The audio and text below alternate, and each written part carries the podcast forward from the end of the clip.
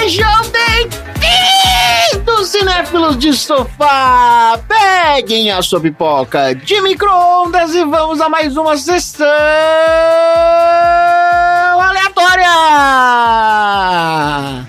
Desculpe, vizinhos. Desculpa a gente. Posso botar o fone de novo? Nesse podcast, a gente sorteia um filme, premia categorias improváveis do cinema e analisamos temas do qual não temos nenhuma qualificação para falar sobre, como macacos escandalosos, inteligência artificial cascateira e a pior trilha sonora para casamento de todos os tempos. Eu sou Tonzeira e Marina. Eu? Olha só, você tá jantando e de repente surge um trem dentro da sua casa. Tá. Você oferece um pedaço pro moço? Mas é um trem que anda, um trem que voa, um trem que corre, um trem que você pilota. Qual trem que é?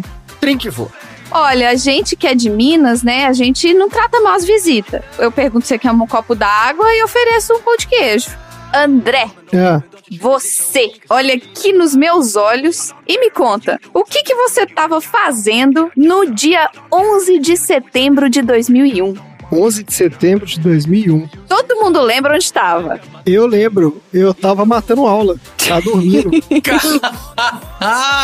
Fui acordado por um telefonema, meu pai me ligando, falando que ó, o mundo tá acabando, não sei o quê. Eu Falei, o que, que tá acontecendo? Tudo porque. né, Eu não lembro se eu não tinha aula cedo nesse dia, mas eu lembro que eu tava dormindo. Fui despertado pelo 11 de setembro. Olha aí. Olha Dudu, Fala. Se você entrasse em contato com uma civilização alienígena ultra avançada, essa mesma que entrou aí na sala da Marinha, o que que você pediria pra eles te ensinarem? Você sabe que a sala da Marina é a mesma sala que você.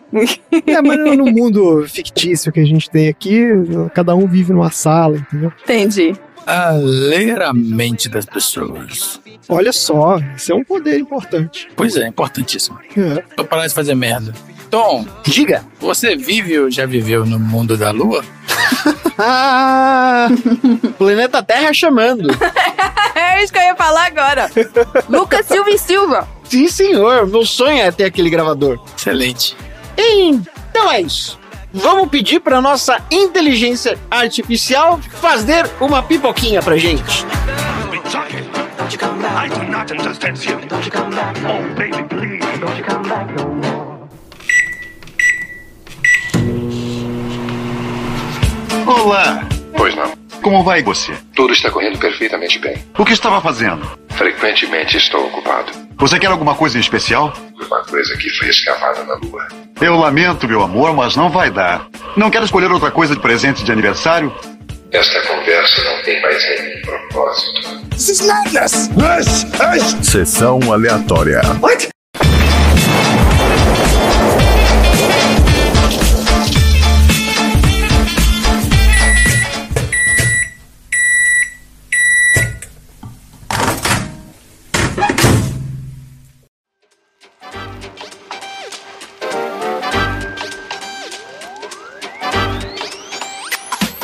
Muito bem, começando mais um episódio do Sessão Aleatória, o podcast mais monolítico da Baixa Podosfera. Esse é o podcast preferido dos astronautas que curtem comidas futuristas e gostam de jogar xadrez com inteligências artificiais psicopatas. Que aqui no Sessão Aleatória a gente já falou sobre a carne do futuro, ó, no episódio 17 do filme Matrix. Falamos também sobre a história do xadrez no episódio 18 do Enola Holmes. E fizemos algumas reflexões sobre inteligência artificial no episódio 40 do filme A Chegada, com a participação do nosso querido Fabioca, do Auto Radio Podcast. Tá tudo aí nos episódios anteriores do Sessão Aleatória. E para você que tá chegando aqui pela primeira vez, eu vou te explicar como é que funciona o nosso podcast. O Sessão Aleatória tem duas partes. Na primeira, a gente fala sobre o filme da semana, sorteado de uma lista, conversa sobre as nossas opiniões e traz curiosidades de produção e bastidores. E na segunda parte, a gente fala sobre assuntos aleatórios inspirados pelo filme. Então, se você não viu o filme, ouviu e não gostou, não tem problema, porque o filme é só um aperitivo para o nosso prato principal, que são os assuntos aleatórios.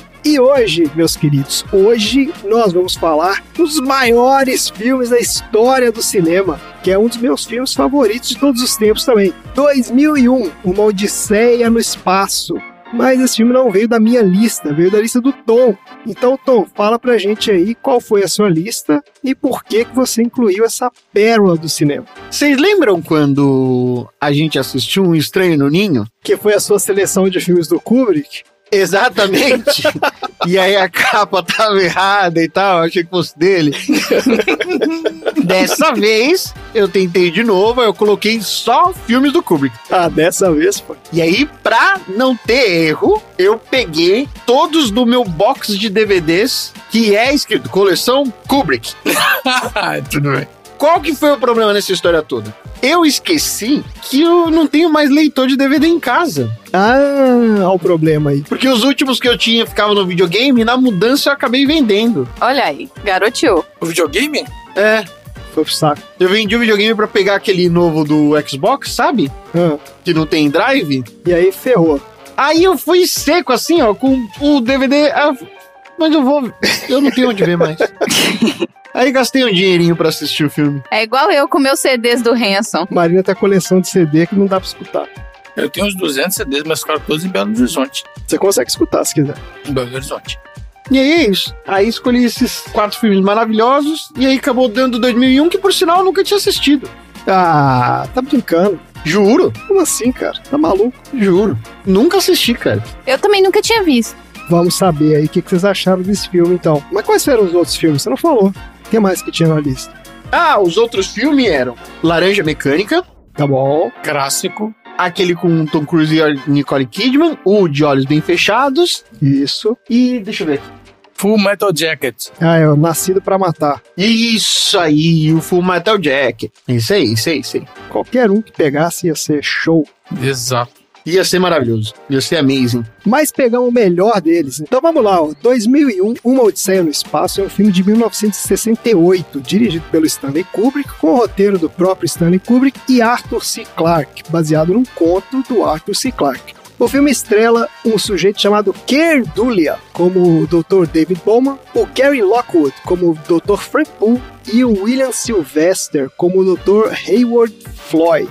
O diretor Stanley Kubrick é considerado um dos maiores cineastas da história, né? e apesar de ter uma carreira de quase 50 anos, a filmografia dele é relativamente curta. ó. Ele começou a carreira como fotógrafo em 1946 e logo se interessou por cinema. Apesar de não ter nenhum conhecimento técnico, ele conta que se sentia muito à vontade para começar a fazer filmes de tão ruins que eram os filmes daquela época. ó. É o famoso, já que eles estão publicando essa merda, deixa eu fazer a minha porcaria aqui. Exato. Ele tem uma frase dele que ele fala assim: Eu não sei nada sobre cinema, mas tenho certeza que eu consigo fazer um filme muito melhor que qualquer um desses aí. Olha só. É assim que o cara pensava. Modesto não, né? Não, não é nem um pouco. Oh, Mas daí, ó, em 1951 ele começou a carreira de fato como cineasta. Ele alugou a câmera e começou a fazer curtas e documentários. Depois ele passou para os longas, né, filmes de baixíssimo orçamento. E apesar de não ter feito nenhum sucesso comercial nessa época, os filmes dele foram bem avaliados pelos críticos e acabaram chamando a atenção de produtores de Hollywood. O primeiro filme dele em Hollywood foi O Grande Golpe, de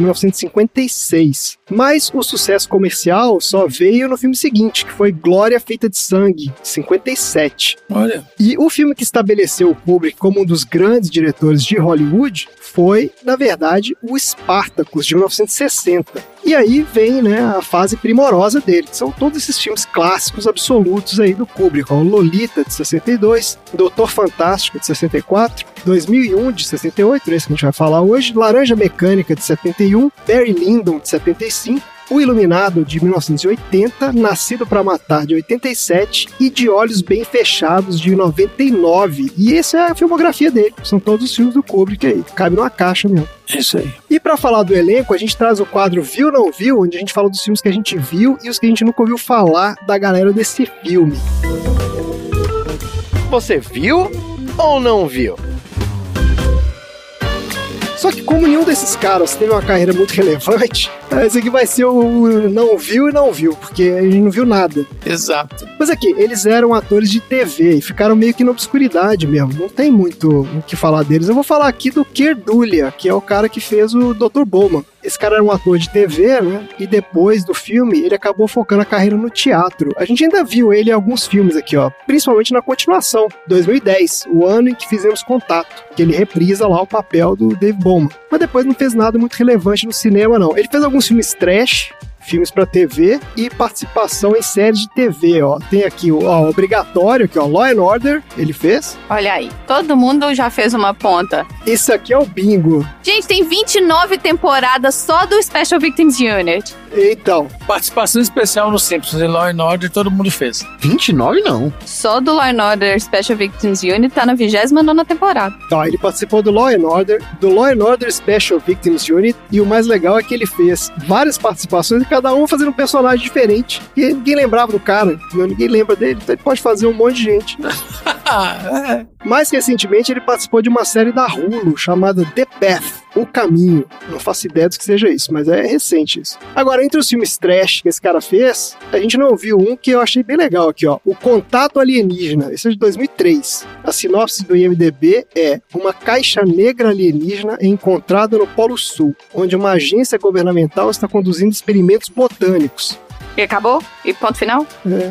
Ah, tá. Acabou, é isso. Essa é a sinopse do MDB. Esse filme é com o James Spader. Nossa senhora, esse é o filme que a Indy ia gostar de ver. Tá bom, gente, isso aqui eu não vou ficar perdendo tempo com viu não viu dessa galera, não. Bora pra sinopse do IMDB, de 2001, Uma Odisseia no Espaço. Ó, esse aqui é em homenagem ao Fabioca, essa sinopse do IMDB. Está aqui em um português um lusitano aqui, ó. Tras descobrir um misterioso artefato na superfície da Lua, a humanidade tenta encontrar seus origens com a ajuda da inteligência do ordenador HAL 9000. Traz os montes. Tras descobrir um misterioso artefato, eu não sei fazer, mas é mais ou menos isso, né? É tipo isso. É isso, ó. Vou fazer minha sinopse aqui do Sessão Aleatória. Ó, na pré-história, um grupo de hominídeos se depara com um misterioso artefato alienígena e, ao tocá-lo, desenvolvem inteligência superior e começam a dominar seus rivais. Milhares de anos no futuro, o Dr. Haywood Floyd é enviado para investigar um artefato similar encontrado em uma escavação na Lua. Ao tocar o monolito, um fortíssimo sinal sonoro é ativado direcionado a Júpiter.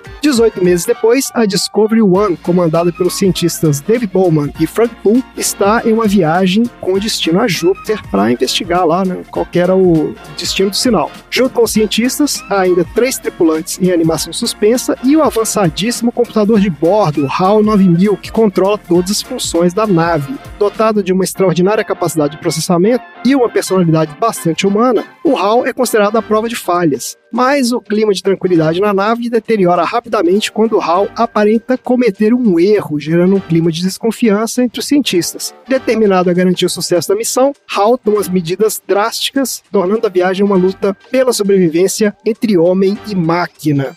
E é isso o filme. É isso. É isso, né? Vamos fazer então nossa rodada aí de opiniões. Sou curioso pra saber aí do pessoal que nunca tinha visto, ó. Tom, você que trouxe esse filme maravilhoso aqui pra nossa lista, o que, que você achou aí do 2001? Eu achei um filme animal. Incrível. Incrível mesmo. Eu sempre fico de cara todas as vezes que eu vejo um filme do Kubrick.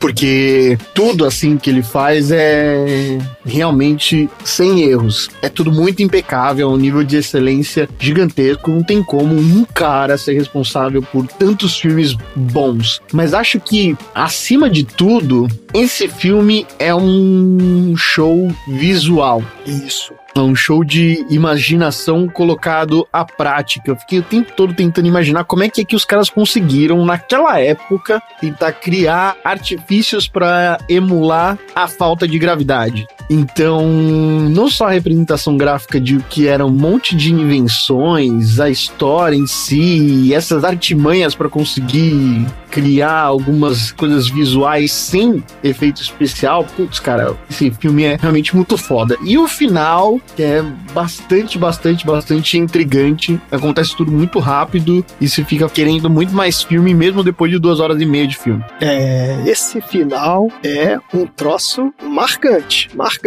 É, aí você fala por você. Vai. E aí, Marina, você também não tinha visto. O que, que você achou? Eu confesso que eu no final pareceu um dorama, que tipo, ué, acabou? E o resto? Cadê? E aí, o que que acontece? É igual dorama, dorama que é assim. Parecia que faltava um pedaço da história. É, ficou faltando um pedaço. O meu comentário que foi com o André foi assim, naquela nave dele, né? Todas aquelas coisas ultramodernas que tem na nave, etc. Eu gritei, eu fiquei a plenos pulmões gritando. Isso é cópia de Star Trek! Isso é cópia de Star Trek! Isso é cópia de Star Trek! Aí até o moço que saiu de vermelho, eu falei, olha lá, vai morrer. Saiu de vermelho? Vai morrer. Isso é cópia de Star Trek.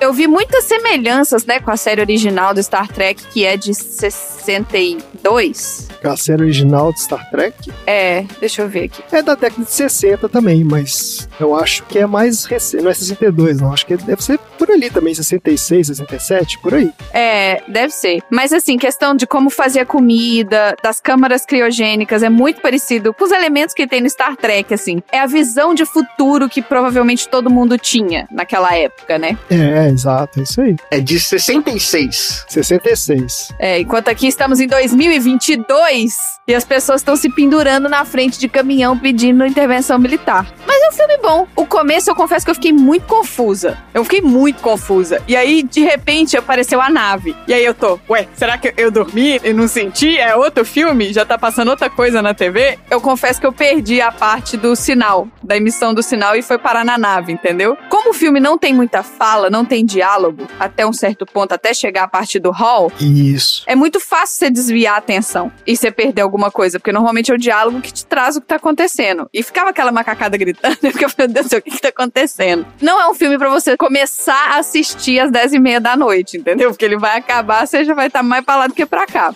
Mas eu assisti até o final. Entendi? Não entendi, mas assisti até o final. Isso é um ponto interessante que você levantou, Marinho, porque é fato mesmo. Esse filme tem uma narrativa muito visual, ele tem muito pouco diálogo, então isso deixa as pessoas muito confusas mesmo. Tem muita gente que assiste esse filme e fala, ó, fiquei maluco, não entendi nada. Isso é comum, é verdade. É de propósito, né? De propósito, claro, essa era a ideia do cara. Você, Dudu, que já deve ter visto esse filme várias vezes, o que, que você achou aí de rever? E é exatamente isso que eu ia falar. Esse filme é um filme que precisa ser assistido várias vezes. É, também acho. Fale por você também.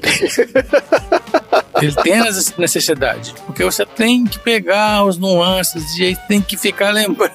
Digamos, ele é melhor apreciado quando você assiste né, pela segunda, terceira vez. Exato. É isso mesmo. Toda vez que você reassiste, você pega outros detalhes, detalhes novos e coisas diferentes. Exatamente. E o começo é confuso, aí o final também é confuso, o meio que ele é mais linear, tem os gaps de tempo, os gaps temporais são importantes. Então, assim, é um filmaço, é um filme visual, é um filme que é muito fiel, ele estudou bastante para poder fazer esses cenários, né? Focados no espaço, né? Estudou bastante com o pessoal da NASA. A parte científica do filme é impecável, Exato, maravilhosa. exato. Então, assim, foi minuciosamente construído, né? Muita coisa legal, a parte do espaço, não propagar som, aquelas coisas todas, assim, bem realista e pra época, né? Lembrando que a gente tá em 68 aí, né? Exato. Então, assim, é um clássico, um marco ali do cinema mesmo, da ficção científica. Excelente escolha.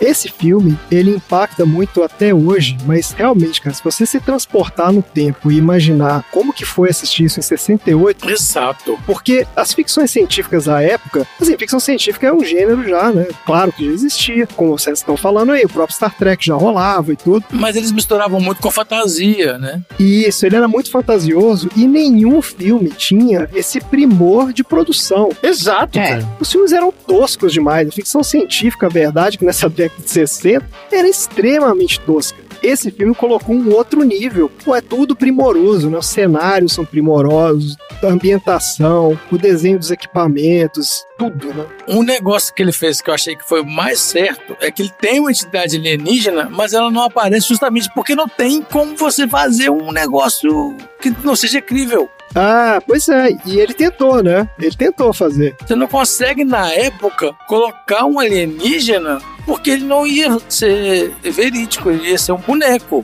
Exatamente. Eles tentaram colocar os alienígenas no filme. Eles pensaram nisso, né? É, tudo que eles desenhavam ficava horrível. Porque parecia tosco demais. Ele fala, pô, ia tirar a graça do filme, entendeu? Claro, não tinha tecnologia pra isso. Mas é isso, cara. É um filme genial, maravilhoso. Eu tive a alegria de ver esse filme no cinema em 2015 ou 2016, eu não lembro exatamente. É mesmo? Foi. Em São Paulo teve algum daqueles festivais que rola, né? Que os caras passam filmes antigos e tudo, e ia passar no cinema. E eu fui lá ver. Será que foi quando ele morreu? Uma homenagem assim? Não, não, isso foi bem depois. Isso foi 2015, 16. É, ele morreu no último filme, né? Foi, é, exato. Eu lembro do apartamento que a gente tava morando lá, por isso que eu determino mais ou menos que época que foi. Foi 15, 16. Mas foi, assim, uma sensação maravilhosa ver esse filme no cinema. Eu já tinha visto várias vezes, já assisti várias vezes depois também. E outra coisa, o fato dele ser um filme lento e das cenas serem lentas, e é tudo lento. Você entra naquele mundo ali e você começa a apreciar cada detalhezinho de cada nave, de cada mecanismo, como é que opera cada coisa, como é que tudo gira. Mas a a Marina tem razão num ponto. Você não pode estar com sono pra assistir esse filme, né? Apertar de dormir, impossível, entendeu? Dorme mesmo. Eu concordo, eu concordo. Ah, e se você não se interessa por esse tipo de coisa, E ó, pra minha defesa, eu falei o seguinte: você quer assistir o filme agora? Eu consigo assistir uma hora. Isso eram nove da noite. Aí deu dez e meia, ele vira e fala assim: posso botar o filme? Eu tô porra. Às nove eu falei que eu ia dar conta de assistir uma hora. Você jura que você quer botar o filme agora? não, mas você viu o filme até o final. Apesar de tudo, você viu até o final. Eu vi, eu vi, mas eu não sei se eu pesquei ou se é confuso mesmo, entendeu? Eu teria que assistir de novo. Não, é, você viu. é. É confuso. Então, assim, essa parte da física do filme ser muito legal. Ele tem um dos maiores vilões do cinema, que é o Hal 9000, que é um personagem maravilhoso. Isso é verdade. super complexo, né? Dá várias interpretações também. E tem aquele final que é qualquer coisa, né, gente? Pô, aquele final ali, É que é interpretativo, né? Aqueles filmes que tem o final interpretativo. exato, é totalmente alegórico, né? E aí você pode viajar ali também, cada um interpreta de um jeito, e tudo. Então, assim, ainda tem isso, né? O filme ainda é aberto. Então, o Kubrick nunca explicou de fato o que que é aquele final, né? A gente vai falar do final, o que, que cada um achou ou não. Ah, podemos falar, ué, qual é a sua teoria aí do final? né? A minha teoria eu contei pro André, ele não concorda, mas depois eu divido com você. É, A sua teoria não faz sentido, Marina, mas se você quiser falar, conta aí qual é a sua teoria do final. A minha teoria, na hora que ele entrou naquele Guitar Hero maluco, ele começou a alucinar e ele morreu. O final do filme é que ele morreu. Toda aquela parte, até a parte antes do filme acabar, o filme acabou significa que ele morreu. A parte desde que ele entrou no Guitar Hero maluco até a- o bebê, é ele alucinando. Mas depois de morto, nós alucinamos antes de morrer. Não, ele alucina, alucina, alucina, alucina e morre. Aí acaba o filme. Sabe o que, que foi que eu achei? Assim, na verdade não achei. Eu também vi algumas críticas, algum pessoal falando. Lógico que não foi eu que tirei essa ideia da minha cabeça. Mas é aquele negócio do alienígena. Ele vai te estudar. Primeiro que ele não sabia que ele ia entrar em contato com uma civilização alienígena. Ele ficou sabendo no final ali. É, ele não sabia qual era a missão, na verdade. Ele ia começar a pesquisar para tripular Júpiter. É, ele era um piloto daquela nave ali. Ele tava levando os caras. É, Ele não sabia o que, que ia acontecer. E aí, a entidade alienígena é o mesmo paralelo que a gente faz quando a gente pega algum animal silvestre. Captura o animal silvestre por algum motivo e coloca ele num ambiente, num recinto que ele vai ficar preso, mas você tenta dar o máximo de condições para ele viver ali, De conforto, né? de conforto, exato. E foi isso que eles fizeram com ele. E aí mantiveram o cara lá estudando ele de alguma forma até ele morrer. Isso. E aí ele morreu e renasce de novo, como o mesmo ser ou outro ser, não importa, e é levado de volta à Terra. E é isso. Essa que é a interpretação que eu vejo mesmo. É, essa é a interpretação mais aceita. Você vê que ele tá enclausurado num lugar todo arrumadinho, todo certinho, com cores monocromáticas, ali um verde, né, e umas figuras estranhas. Não é estranhas, figuras antigas, né, de época, assim, sei lá, que os alienígenas achavam que ia deixar ele confortável. Meio anacrônico ali também. E o fato de que ele- na hora que ele tá naquele quarto também, você fica ouvindo vozes, né? Você percebeu? Ficam uns ruídos, assim, tá claro que tem alguém observando ele ali, né? Ficam várias vozes ali o tempo todo. E aí ele tá ali, ele come, ele dorme, ele se contenta com aquilo ali, que ele caiu num lugar e tá sendo estudado. E tem um outro ponto também, que é aquele fato dele se ver velho, aí ele olha para um lado, ele, né, cada vez ele se vê mais velho ali, né, ele tá dentro da roupa, depois ele tá comendo e tudo. Aquilo dá outra noção de tempo, né? Ele tá num lugar onde o tempo é diferente. Então, assim, ele não tem muita noção do tempo. Ele pode ter passado ali o resto da vida mesmo, 80 anos ali, por exemplo. E pra ele pode ter passado alguns minutos só. Exato. Então tem esse lance muito legal. Esse filme é muito bom porque o fato dele não explicar deixa ele tão mais interessante. Eu fiquei lembrando de um outro filme que eu até gosto muito também, que é o Interestelar, que é um filmaço também que lida com essa questão de tempo, espaço e alienígena e tudo. Ah, fiquei com vontade de assistir esse filme. Baldinho Mega Blaster, Baldinho Mega Blaster. Interestelar. Interestelar. Boa, boa, Baldinho Mega Blaster, Interestelar. Maravilha. Valeu, eu gostaria de reassistir esse filme. Porque é um filmaço também, mas ele explica tanto, né? Porque todo filme do Nolan tem aquelas cenas em que ele para e fica explicando, explica, explica, explica. E assim, fica bobo. Chega uma hora que você fala assim, cara, para de ficar explicando tudo, sabe? Tipo, o Nolan não deixa espaço para interpretar nada. E o Kubrick é meio que o anti-Nolan, né, cara? É o contrário. Ele quer mais que você interprete mesmo. E foda-se o que, que ele quis dizer. Ele tá mais interessado em como você vai entender aquilo. Não sei se vocês têm curiosidade de saber, mas mas esse filme também gerou um livro, né? Do Arthur Clarke, que foi escrito junto com o filme. Eu vou falar um pouco mais disso. Vamos, vamos sim. E no livro ele explica né, o que acontece. Exatamente isso, ele fica sendo estudado ali. Só que quando ele morre, não é que nem que ele morre, meio que ele evolui. Então ele vai para um outro nível de existência, onde ele é um ser incorpóreo. Então ele volta para a Terra, meio que um ser de energia, que é como se fosse os alienígenas também, entendeu? Tipo, da mesma. É exatamente o que aquela pedra faz, ela evolui, né? Toda vez que tem contato com ela. Exatamente, a pedra acelera a evolução, né? Isso que é a ideia do negócio. E a próximo passo da evolução é ele virar um ser incorpóreo. E aí no filme, na continuação lá no 2010, aparece ele lá conversando com a esposa e tudo, e ele tá lá, entendeu? Ele volta pra terra. E é aquele bebê lá. Você estava falando do Interestelar e tem um outro filme que é muito bom até certo ponto, que é até o final, que é o Contato, né? É a mesma pegada. Também, filmaço também. Se o filme é bom até o final, então ele é bom, né?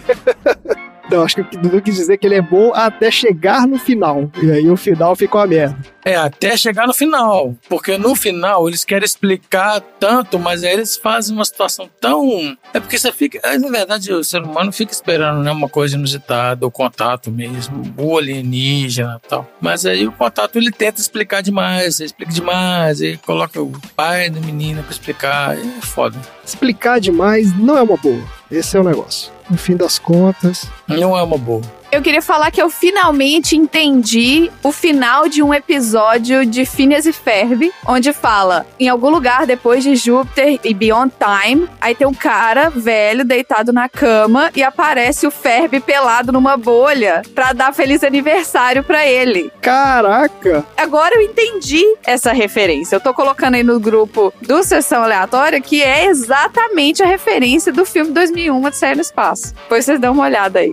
E uma outra explicação aqui que tem do livro também, que eu lembrei, é que no filme também não explica aquela coisa do Hal, né? Por que, que o Hal fica maluco? Eu acho assim, ele é extremamente prepotente, né? E aí ele errou, realmente. E aí ele errando, ele ficou putaço. E assim, os caras também, os caras são foda, né? Um errinho, os caras já botaram a capacidade dele toda em dúvida, né? Pô, mas o, o negócio tá controlando a nave que tá te levando pra Júpiter. Aí o troço supostamente é a prova de falha. Aí ele falha, você fica, pô, fudeu, né? Naquela hora ali, os caras falam, pô, fudeu, porque não dá pra confiar mais. Então, mas é, não sei, eu acho que faltou sensibilidade ali pra entrar num acordo.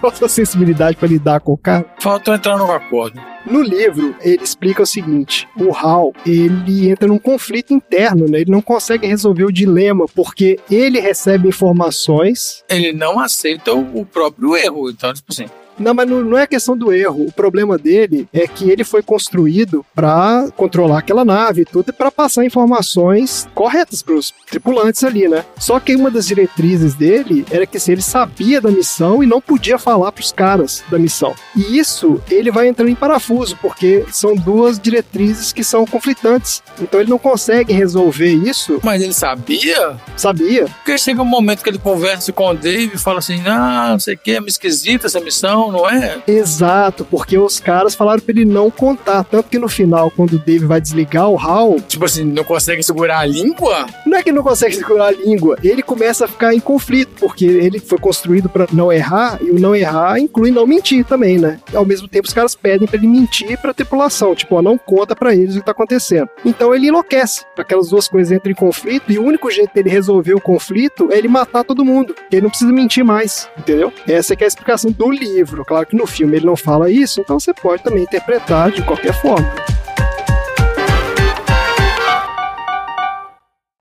Boa tarde, Hal. Está tudo em ordem? Boa tarde, Sr. Eimer. Tudo está correndo perfeitamente bem. Hal, você tem enorme responsabilidade nesta missão. De certa forma, talvez a maior responsabilidade individual dos membros da missão. Você é o cérebro e o sistema nervoso central da nave. E suas responsabilidades incluem observar os homens em hibernação. Isto causa em você alguma falta de confiança. Eu vou colocar assim, Sr. Eimer. A série de computadores 9000 é a mais confiável já feita. Nenhum computador 9000 jamais cometeu um erro ou distorceu informações. Somos todos, pela própria definição prática das palavras, a toda prova e incapazes de errar.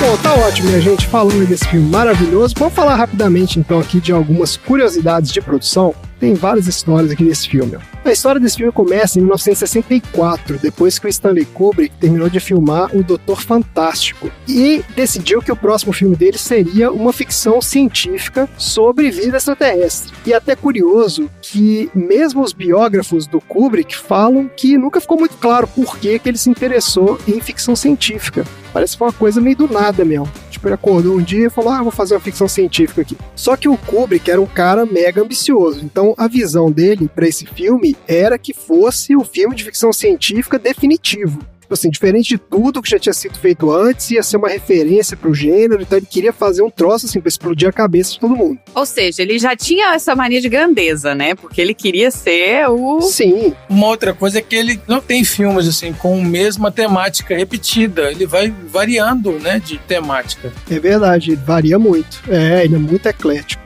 É isso mesmo. E ficção científica ele não tinha, né? Bem eclético. Ele faz grandes filmes, né? Demora pra fazer, faz grandes filmes, mas todos com temáticas diferentes. Então é uma característica dele. É isso mesmo. Bom, e daí ele apresentou essa proposta pra MGM e fechou com os caras um acordo de financiamento e distribuição. Daí começou a trabalhar na pré-produção, criando os visuais, os desenhos das naves, figurinos, tudo mais. E a primeira decisão que ele tomou e que iria se tornar uma característica definitiva desse filme é que ele ia mostrar a física e a mecânica da viagem espacial da forma mais realista possível. Então ele contratou uma porrada de consultor, foi atrás dos caras especializados em voo espacial, contratou até consultoria de gente que trabalhava para a NASA. Então isso posteriormente é que ia gerar aquela teoria da conspiração Roots, né, das mais clássicas aí, que é de que ele filmou o pouso na Lua, porque ele trabalhava com a galera da NASA nesse filme, não sei o quê. Então vem dessa loucura aí. Eu conheço gente que acredita nisso. Ai,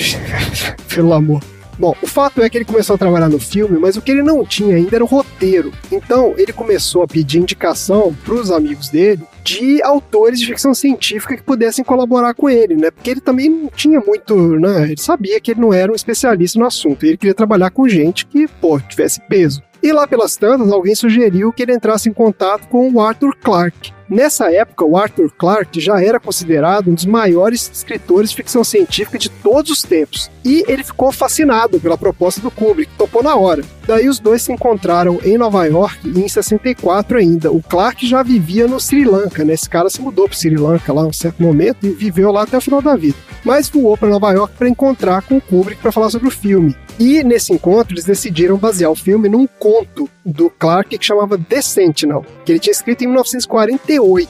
E a ideia era que o Clark fosse escrever o roteiro. Só que o Kubrick sugeriu que ele primeiro expandisse a obra. Ele falou: pô, esse conto é bom, mas assim, tá muito pouco para fazer um filme. Então faz o seguinte: pega essa ideia, escreve um livro e aí a gente baseia o roteiro no livro. E essa era a ideia dos caras. Então o Kubrick não tinha pressa nenhuma, né? Pressa pra lá, ele só queria fazer no tempo dele mesmo. É, exato. Até esse momento não, mas olha que interessante que aconteceu aqui. O Clark topou e começou a escrever o romance. Só que aí começou a pressão do estúdio pro Kubrick soltar o filme. Duas coisas que aconteceram. Bom, mas a ideia estava vendida então pro estúdio. A ideia estava vendida, já estava financiada, né? Ele estava trabalhando já no filme. Só que o que aconteceu? A NASA, nessa época, estava trabalhando forte no programa Apollo e estava para lançar a primeira missão tripulada à Lua. Daí o Kubrick, com o estúdio lá, decidiram que eles queriam lançar o filme antes do pouso na Lua, porque eles achavam que o filme ia perder impacto, porque aí ia chegar foto da Terra, ia chegar um monte de coisa. Falaram, não, a gente tem que lançar antes isso aqui. E aí começou a correria. Então, o que aconteceu na prática foi que o Kubrick começou a escrever o roteiro, na real. Falou, me dá isso aqui, me dá esse papel, essa caneta aqui, inferno. Dá essa porra. É, deixa que eu faça esse negócio. Me dá essa máquina de escrever aqui. Começou, tec, tec, tec, tec, tec. Tem esse negócio mesmo, ele escreveu junto com o Arthur Clarke escrevendo o livro, né? Exatamente, aí os dois foram feitos em paralelo. Então, enquanto ele fazia o roteiro, o Clarke ia fazendo o livro. E os dois iam se correspondendo. Então, ele mandava umas ideias pro cara, o cara respondia, falando, ah, não gostei disso, muda aquilo e tal. Eles iam trocando sugestões, um dando palpite no trabalho do outro e tal. Bem interessante o negócio. Mas o que acabou acontecendo foi que a visão dos dois foi divergindo à medida que a história evoluía. Né? O Clarke era um escritor de ficção científica, então ele queria estabelecer muito claramente o nexo causal de cada acontecimento da história. Então, se acontece isso por causa disso, e depois acontece isso por causa disso, etc. O Kubrick estava cagando para isso. Então, assim, ele tinha uma visão muito mais abstrata. A ideia dele não era explicar muita coisa. Ele queria que o filme fosse, né, uma experiência. Quase como que a história fosse quase que secundária, na real. Tipo, você não tá muito preocupado com a história. Então, o roteiro e o filme acabaram ficando bem diferentes, com alguns elementos em comum. E, aí, um detalhe, o filme ficou pronto antes do livro. Então, assim, ele terminou o filme, de fazer o filme inteiro. O cara tá escrevendo o livro aí. Mil aprende, ô moço do Guerra dos Tronos. É. isso. Olha aí. As filmagens do 2001 aconteceram entre dezembro de 65 e setembro de 67. Foram quase dois anos de filmagem e mais 18 meses de pós-produção, que foram necessários para completar os 205 efeitos especiais do filme. É, 205 efeitos especiais hoje em dia tem um frame da Marvel, né? é, da Marvel tem, sei lá, 30 mil efeitos especiais, um troço de doido. É muito efeito visual também, mais do que especial. É, efeitos especiais aqui no sentido de. Ah, pra mim o melhor efeito de todos é o efeito que foi copiado depois no clipe dos Hanson. Olha o bingo aí do Sessão Aleatória. Que é quando ele tá andando na parede, porque ele tá fazendo aquele Cooper dele. Como se ele estivesse andando na parede, subindo assim, só que era só uma, uma sala circular. Você sabe de qual que eu tô falando? Não sei, mas o que tem a ver isso com o clipe do Hanson? Tem o clipe dos Hanson que eles fazem a mesma coisa. Ah, tá. Essa corridinha com a parede rodando, assim, como se fosse uma sala circular e eles estivessem andando pela parede, assim. É, e o cara montou uns equipamentos absurdos para fazer essas cenas. Tinha estúdio de formato circular, ele botava um monte de câmera em várias posições diferentes. Tudo isso foi feito, né? São truques óticos, mas usando também uma tecnologia avançada pra época, né? E o que ele trabalhou em termos de cenário e de equipamento, assim, foi um troço impressionante. O que acabou acontecendo foi que isso atrasou absurdamente o cronograma. Ele atrasou 16 meses o cronograma original e quase dobrou o custo de produção do filme. Meu Deus, cara. Desde a ideia de fazer o filme até ele tá pronto, acho que foram 4 anos, né? Foi, exatamente. Foi de 65, ele foi lançado em 68, né? Então, assim, foram 3 anos de produção aí. O orçamento original do filme era 6 milhões de dólares, mas ele acabou custando 10 milhões e meio. Aumentou um pouquinho.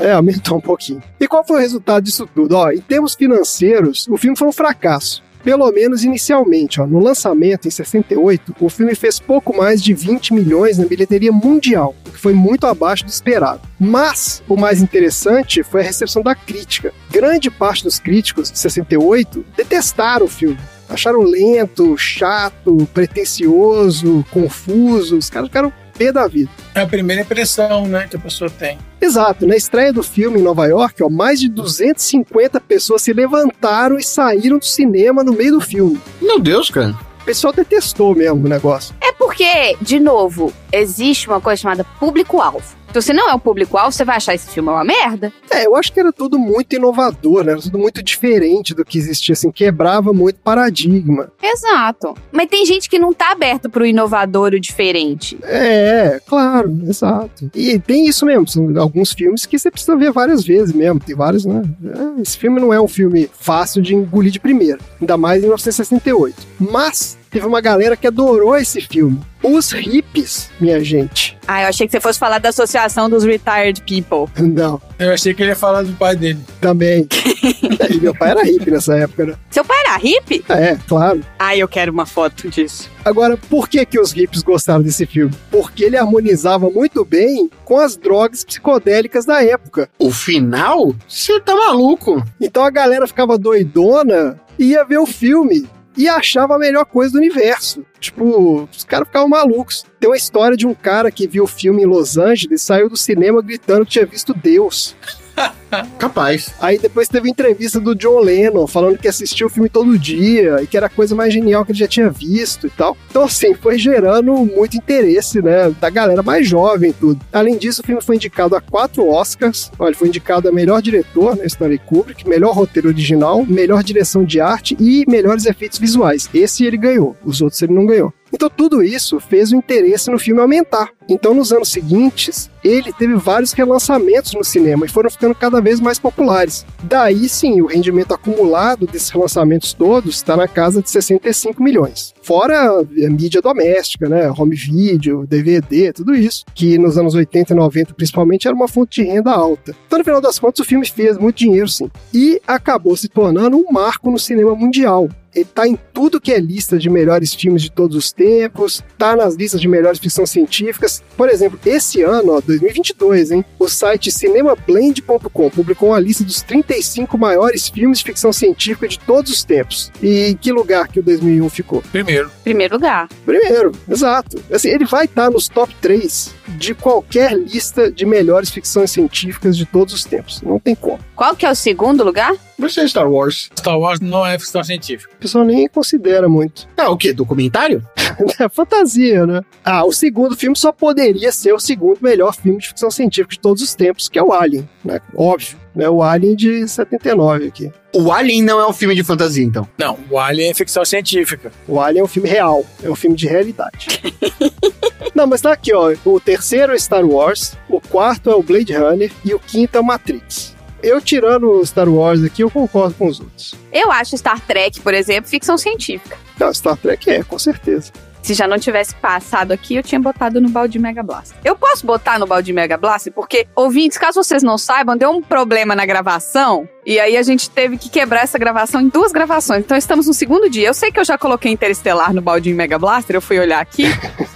eu queria saber se, como a gente tá em outro dia, eu posso botar outro filme no baldinho. Não pode, né? Por episódio. É, por episódio, não é por dia gravado, né? É, exato, não é por dia. Não. Ah, então tá. E além disso, ele ficou aqui em 22 lugar na lista dos 100 maiores filmes de todos os tempos do American Film Institute, nosso instituto favorito aqui, ó. Olha aí, achei que de novo. E os retired people? Não é possível que não tinha um hippie nos retired people. Não, não tinha retired people. E aqui, ó, o HAL 9000, ele ficou em 13º naquela lista lá dos 100 maiores vilões do cinema. É, a gente já falou dessa lista aqui, ó. Teve lá a enfermeira, teve o Alien, teve o Kaiser Soze, todo mundo nessa lista aí. Você vai falar da origem do nome do HAL? A origem do nome dele é uma, é uma sigla. Ele tem um nome aí, heuristic, algoritmo, não sei o quê. Eles falam isso no filme, a sigla no filme. Não, mas não é aquele negócio que eles tinham combinado que iam fazer, que o computador ia ser da IBM. Ah, não, isso é lenda, isso é lenda urbana. Isso é lenda?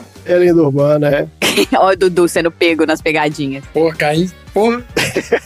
isso já foi desmentido. O Arthur Clarke, inclusive, ele fala que ficou com vergonha quando o pessoal falou isso. Falou, nossa, eu nem percebi. Aqui, ó, o HAL, ele é Heuristically Programmed Algorithm Computer. É isso que ele significa. Eu queria falar que eu tenho uma foto com o HAL, que eu tirei na Comic Con de 2019. Eu estava de branca de neve e eu vou postar no grupos aleatórios assim que eu encontrar essa foto. eu de branca de neve com o HAL. Tinha um cara fantasiado de HAL? Era um, uma réplica do HAL na parede. É. Ah, sim. É isso aí. É isso, minha gente. É isso que nós temos pra falar desse filme. Bora então pro troféu aleatório? Bora. Bora. Bora. Bora.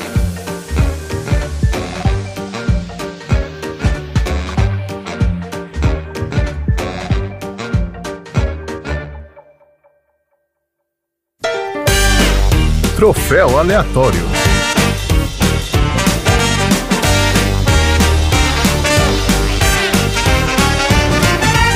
Vamos lá então, Otom, lembra aí pro nosso ouvinte, significa ganhar um troféu aleatório. Um troféu aleatório é exatamente o fato de você tentar chegar na sua nave e, por um erro de cálculo, acabar passando na casa de um vovô. E, por sinal, o vovô é você mesmo transformado em bebê, flutuando no espaço. Um auê desgraçado que o vovô tá velho, aí depois ele fica novo, aí depois ele olha para ele mesmo, ele vê que é um cara novo, ele não fala nada, e aí depois ele virou um bebê dentro de uma célulazinha, aí depois o bebê some. Uma loucura.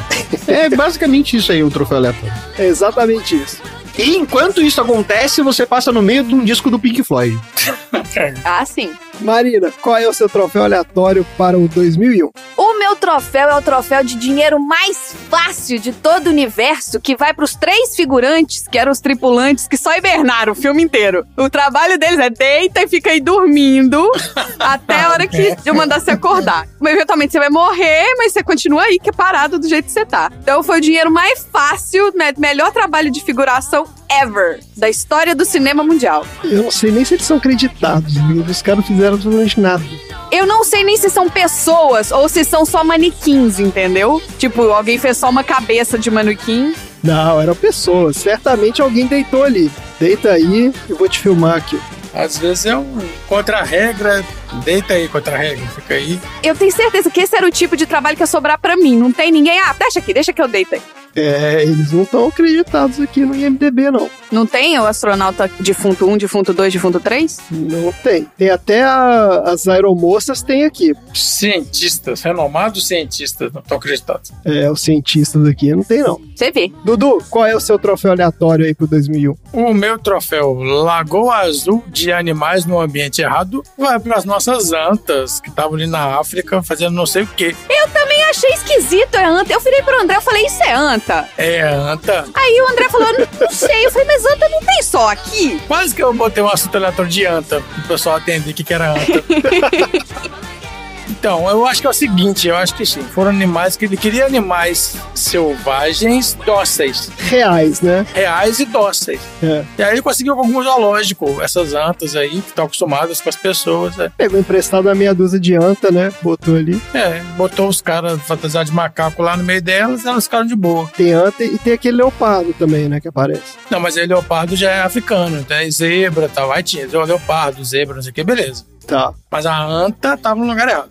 tá certo. A anta é só nossa, né, Dudu? Ou não? Só. Olha aí. Aí, ó, viu? Pô, mas o cara levou anta do Brasil pra lá pra fazer? Não, ele deve ter pegado em algum zoológico. Eu tinha no chocolate surpresa, falava no chocolate surpresa. Anta devia ser qual nota em real? Anta devia ser a nota de 200, porque a coisa mais idiota que já fizeram na vida foi essa nota de 200 reais.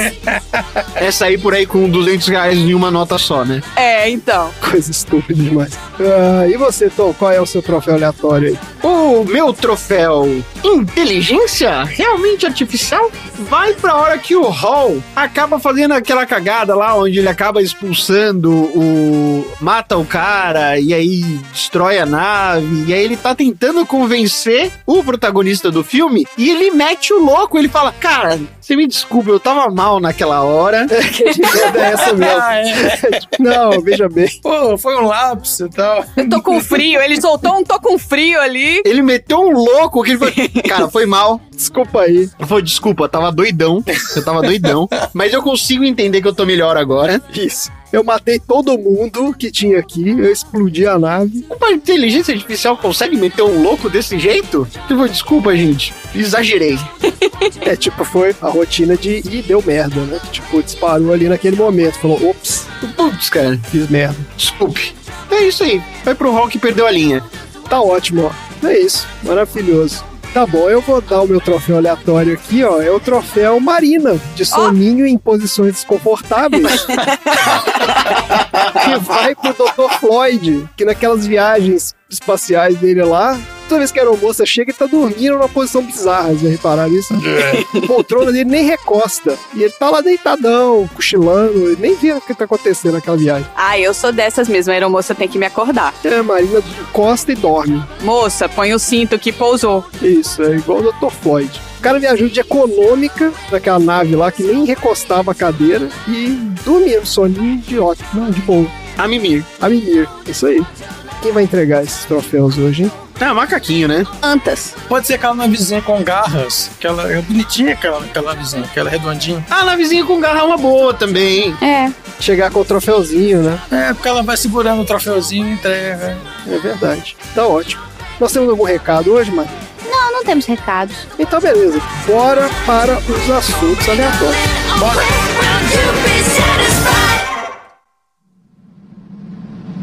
Espero que vocês dois não fiquem preocupados.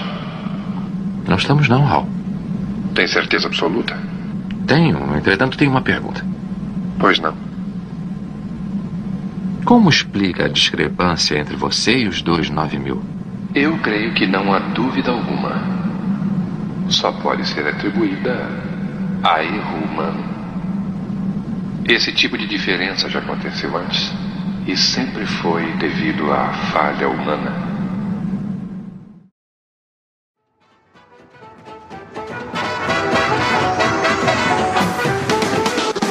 Vamos lá então, minha gente. Assuntos aleatórios. Dudu, qual é o assunto aleatório da semana?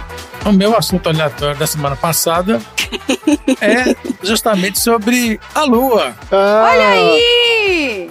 Você sabe que a Lua não existe, né? Que na verdade é uma projeção que eles fazem pra gente acreditar que existe, né? Tentando distrair isso. Olha só, a Lua é o nosso satélite natural e inspirou vários artistas. Por isso, nós vamos fazer um game show lunar. claro. Olha aí, é o game show. É uma fase muito boa, onde existem muitos game shows. Exato. Ai, meu Deus do céu, de editar esses game shows, vou te falar o um negócio. O André adora game show. É, Não, não precisa editar nada. Olha só, aí que tá. Olha só, eu sou tão bacana que você não precisa editar nada. não precisa editar nada? Olha aqui.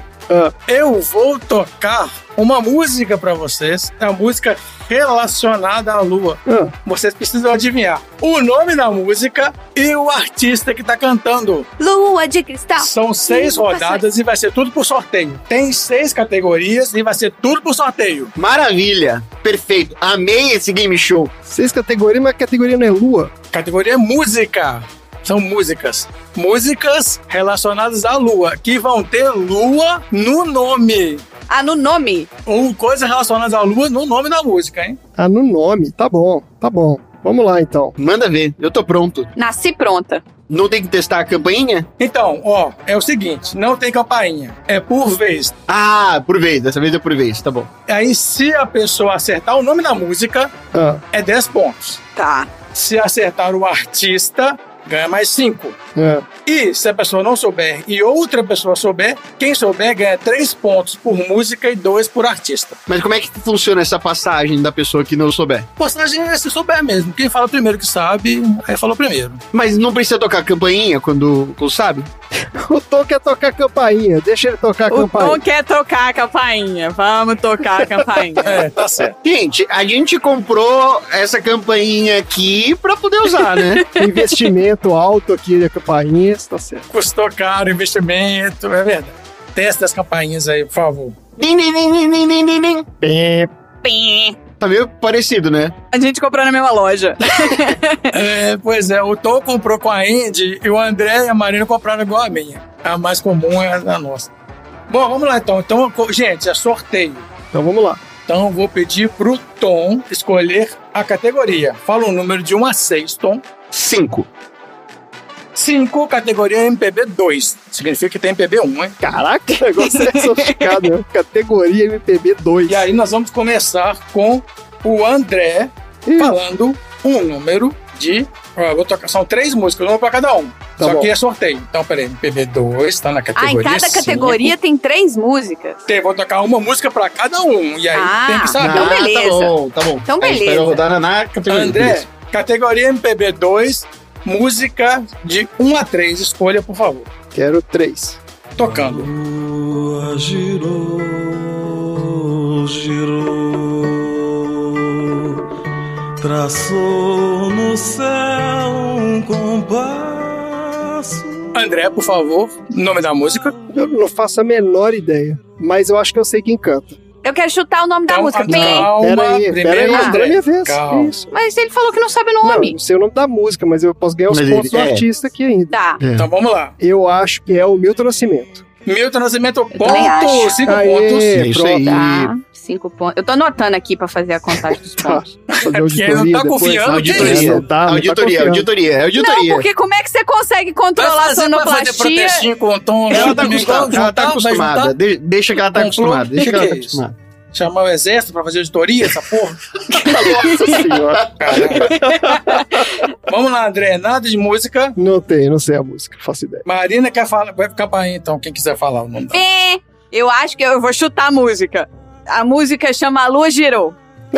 Ah, é a lua girou, Marina, três pontos. Ah, não, Ó, eu ia falar tem- isso Ai, também. ó, Músicas o fáceis Dudu e músicas falou que difíceis. tinha a lua no nome. E ele falou a lua girou duas vezes, a Uh. lua girou. Putz, eu, eu pensei nisso, eu falei, não vai ser tão idiota assim, eu não vou fazer, né? Vou fazer papel de otário aqui no meio, né? Eu já fiz. Otário, não Já falou fiz papel de nada. otário. Quantos pontos eu ganhei? Cinco Ganhou pontos, a três. Marina três pontos, adivinhou a Obrigada. lua, a lua, tom nada, Em porque segundo não lugar. respondeu nada, não tinha nada. Agora a Marina escolhe, escolhe a sua música no MPB2. Um.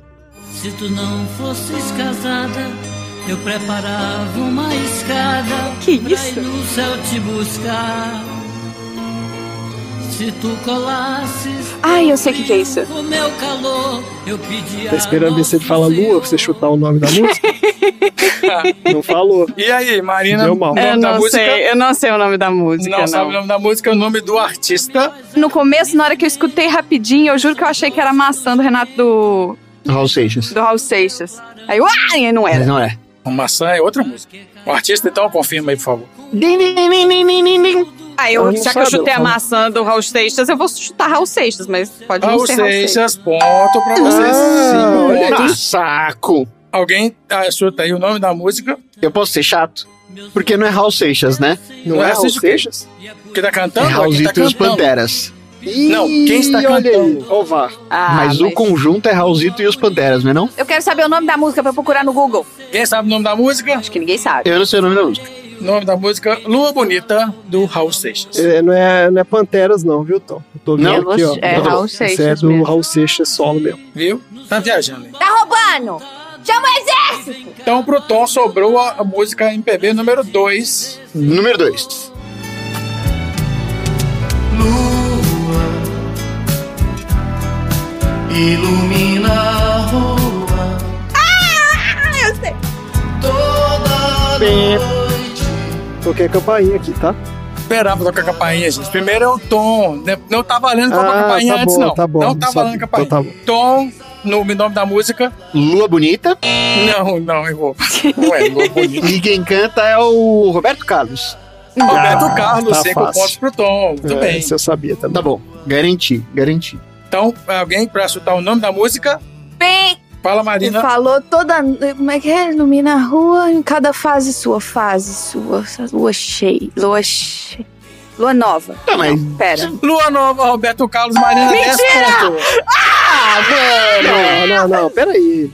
Como assim? Você adivinhou o Não nome sei, da ué, música? não sei. Não, ela ficou lógica. balbuciando, ela ficou balbuciando Tem o VAR palavras aí, tem um o VAR aí na e o tá apresentador. vo- Ah, Ajudou, falou, falou, então, ah, então, ajudou. então falou, falou, falou. Como assim? falou. Não, gente, Falou. como assim? Ela falou Lua Nova. Então Não Tá tá. falou Lua Nova? Lua, fase nova. Lua nova, lua nova. Ué, mas isso foi isso que Tudo ela bem, falou. tudo bem, ué. tudo É, bem. Tom ganhou 10 pontos, não foi? Ou 5? 10 pontos. Não, Não, cê- cinco. é, desculpa, sabe, descobriu a letra 3 pontos. A, a, a música 3 pontos. É, mas o Tom que Não, acertou tô- Roberto você Carlos é acertou 3. artista. Se o Tom soubesse ah, o nome da música, era 10 pontos. Então, terminamos a primeira rodada com a Marina com 11 pontos, André e Tom com 5 pontos. Tá ótimo. Ok, Próxima rodada, por favor, Marina, e sorteie um tema, MPB Marina. até que foi bem. Um. uma eu vou categoria. sempre num. Categoria 1, MPB 1. Mas não é possível. MPB né? é um MPB, show. no 1 e no 5. Então me dá a música 1. Um. Música 1 da MPB 1 pra Marina. Lua, lua, lua, lua. Por um momento, meu canto contigo compacto. Isso é Caetano Veloso? Caetano Veloso, muito é bem. Caralho. Na rodada 2, Marina, 5 pontos, Caetano Veloso. E- e- Só que lua, lua, lua, lua, lua não me ajudou. Então eu vou de lua. Não! De lua. Quem quer tentar o nome da música? É... Eu não faço a menor ideia. Também não faço a menor ideia. O nome da música é Lua, Lua, Lua, Lua. Quatro vezes. Ah, Vai se Caetano fuder! Veloso. Você falou só três. Gente, Você a falou gente só tem três. que ser mais ousado nos chutes, porque tá, tá dando pra acertar. Não tá difícil, não. Ah, Não tá difícil não, tem umas mais difíceis e a outras mais galera fáceis. não tá tão Que criativa assim pra fazer pariu. o nome da música. Tom, Número 2, vamos, vamos de número 2. número 2, Vai perder. MPB, valendo. Posso te falar dos sonhos, das flores, de como a cidade mudou. Eu sei! Achei que ia por chegar no, no auge, que aí eu, eu- eu- eu ia cantar junto, né? Música e artista. É, Ivete Sangalo. Ivete Sangalo, muito bom, cinco pontos. E a música? Calma. Não, já falou, música. Calma. Eu tô com o dedo no botão aqui. Não pode, tem que ficar com a mão na cabeça. é verdade, é mão na cabeça. Tá. Ai, caralho. E aí? Ah, ah. Peraí. Tem que rebolar. Até agora ninguém acertou o nome da música, hein? Não ganhou Eu sei vez o nenhuma, nome você da sabe disso, música. né? Essa eu sei, sem adivinhar. Ah, eu posso já apertar meu botão de uma vez, assim? Não, pra adiantar? pode, tem que dar o Cinco, tempo. Não pode ficar pra sempre. quatro, irmão. Quatro, três. três. Dois, um. E aí? A lua me disse? Não é a Lua me disse, Marina. A lua que eu te dei! A Lua A que eu lua te dei, Ivete a lua que eu te dei! Sangalo. ah! Marina disparando, hein, na frente. Então sobrou pro André, terceiro do MPB. Vamos De três em três eu vou ganhar esse É Paranauê, agora. hein? Amando demais, a fé na vida não firmou. Mas ondas do medo não vão soar. Fúria e amargura não vão se impor. Deixa a tristeza pra lá. Vem cá, a lua tá cheia. Vamos contar histórias. Eu vou na lógica de todo mundo aqui. A música se chama A Lua Tá Cheia. Na regra do Paul McCartney de, de composição, né? É, exato. Errado o nome da Ah. música, tá errado, hein? Então quem canta não é aquela menininha. é, como é que ela chama, gente? Que toca o violãozinho. Qual a menininha? Ai, meu Deus. Tem, Não. Não é a menina que namorou com o cara Não. do Los Hermanos? Não, É aquela? não. Você vai ter que chutar alguma aí. Não, mas como é que ela chama? Alguém me ajuda aí. É. Não, eu não sei quem namorou com a Malu Malu Magalhães. Magalhães, Malu é. Magalhães. Isso aí. Nem sei quem é, desculpa, não é, não, Não tá é. na lista. Não é. Não é Magu, Malu Magalhães. Marina, É a Sandy! Sandy, dois pontos pra E Marina. é a Sandy, não é a Sandy Júnior, é só a Sandy. É só a Sandy, isso mesmo. E o nome da música, você arrisca? Se não é a lua tá cheia, é a lua cheia. Lua cheia é o nome da música. Ah, você não pode pegar a minha dica e usar pra botar na responder. Pô, eu fiz metade do trabalho, eu mereço metade dos pontos aí. Se eu acertei o cantor, quanto que eu ganho? Terminamos a segunda rodada. Na eu segunda, falei a, a a lua Marina cheia. fez dois pontos de artista. Não, você falou a lua e Peraí, tá eu falei cheia. a lua cheia. Falei Você falou a lua Você tá falou a cheia. lua tá cheia. Ué, não mas é se a lua desculpa. cheia, a lua É tá cheia. Qual a É diferença? lua Tá cheia cheia. só. Tá É, cheia. é igual Ah. o do Roberto Carlos, que era a lua nova. Tá bom. É, não é a lua tá nova. Acertei até a fase da Marina lua. Só disparado errei. na frente. Eu tô André nessa muito rodada não foda. pontuou. Faltou o verbo só. Bora! Então vamos lá. Tom, categoria Ah, categoria 6, com certeza. internacional 2. Olha aí, Internacional. sou Ah, honesta, né? agora aí. hein? começou a ficar difícil. Mas aí tá escrito aí, mas o nome é lua ou é moon? Aí é, é, Não, é, bom, né? Depende do idioma. difícil, é né? Luna, é Moon, Tem luna, é é. em turco, Qualquer coisa. ué. Em turco árabe. não é mundo. Eu sei como é que é a lua em coreano, hein? Aquela música do que o latino copiou lá, acho que falava lua também, não lembro o nome. Ô, baby, me leva. Tom, categoria 3, então temos aqui Internacional 2, número de 1 a 3 pra música, É, Eu vou escolher a música número 1 um, só pra tirar a Marina do lugar que ela só escolheu. um. É. 1 pra tirar a Marina do lugar que ela tava, não sei o quê. O, jo- o jogo, o jogo é psicológico. O jogo não é físico, o jogo é psicológico. um. Every now and then I get a little bit lonely. Ah. Essa música chama Lua? Pronto, Tom, e agora música e Tem mundo artista nessa música? É, eu não tô sabendo. também. Eu não sabia dessa relacionado à música, não. música, à Ah, lua. Tá Ah, relacionada, ué. Ah, Começou a foi ficar falar mais nacional é. mesmo. Eu sei, Ah. eu sei, eu né? sei. Então eu entendi. Mas calma, Baby Shark. Vamos lá, Tom. Tá passando tempo. O Rockset. Quem?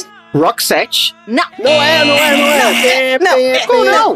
O Tom já errou com o artista, calma. Você tem que saber o nome da música, Tom. Ah, agora eu perdi a linha. Eu "Ah, ia falar Quem mandou escolher meu número? Turnaround. Não, pen. Não! Pi. eu já tinha apertado a O campainha. André aqui. fez o pen pro artista, mas eu André fiz o apertou pen pro primeiro, nome da hein? música. Calma, não, tem, apertou com a campainha, tem que responder os dois. Se não souber, é o outro. É isso aí. André, vamos lá, vamos pontuar. Nome da É, música. Então, o nome da música. Se errar o nome da música, não pode falar o, autor, o cantor, Não, hein? pode sim, claro que pode. Eu Não, pode já sim, vou falar claro agora, que já vou pode. acertar aqui, ó. Então Bonnie fala o Tyler, cantor. Bonnie Tyler. Ah! Bonnie Tyler! Muito bom! Dois pontos, Agora, um- André. o nome da música.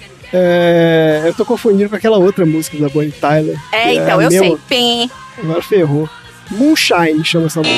Não! Não! Não? Porra, maluquice. aqui. É, só você continuar cantando que você Música. chega lá. Chega lá. Total Eclipse of the Heart. Três pontos para "Ah, Não, não, Marico! não, não. O que tem a ver com lua? Eclipse. É E o Tom falou turnaround no começo da música. Turnaround. Não, o- no meio da música não. É a música inteira, Não, é você falou o turnaround. começo da música. A música inteira é turnaround. Mas é, como você sabe que é da- o eclipse lunar? Poderia ser um eclipse solar que ela tá falando. E- e aí, aí, André. Aí, André, eu tô com você nessa indignação aí. Ah, parou. Olha só. Próxima pessoa, só que você escolher, é o André. Vai, André. O É a música primeira vez que eu dois vou ou ganhar três? um game nessa Dois. porra. Vocês três, cê- deixa eu ganhar, inferno. Para de Música roubar. 2, André. Aí eu ganhei ponto nesse. Atenção. Vocês estão anotando Ganhou. meus pontos aí. Dois. Attention. Vamos lá. Artista e música é, é, internacional. Internacional. Bora. Quem fala que eu pontuei em todas as rodadas.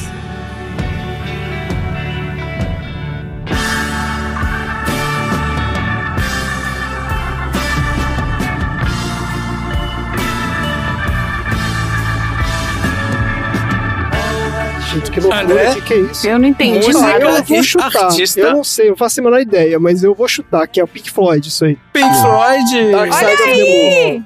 Cinco pontos, o André. É isso? Dark Side of the Moon. Não é Dark Side of the Moon. É. Então foi, só, só acerta o artista. Alguém sabe o nome da música? Caiu pra essa campainha? Tons caiu? Do Bright Side of the Moon. O quê?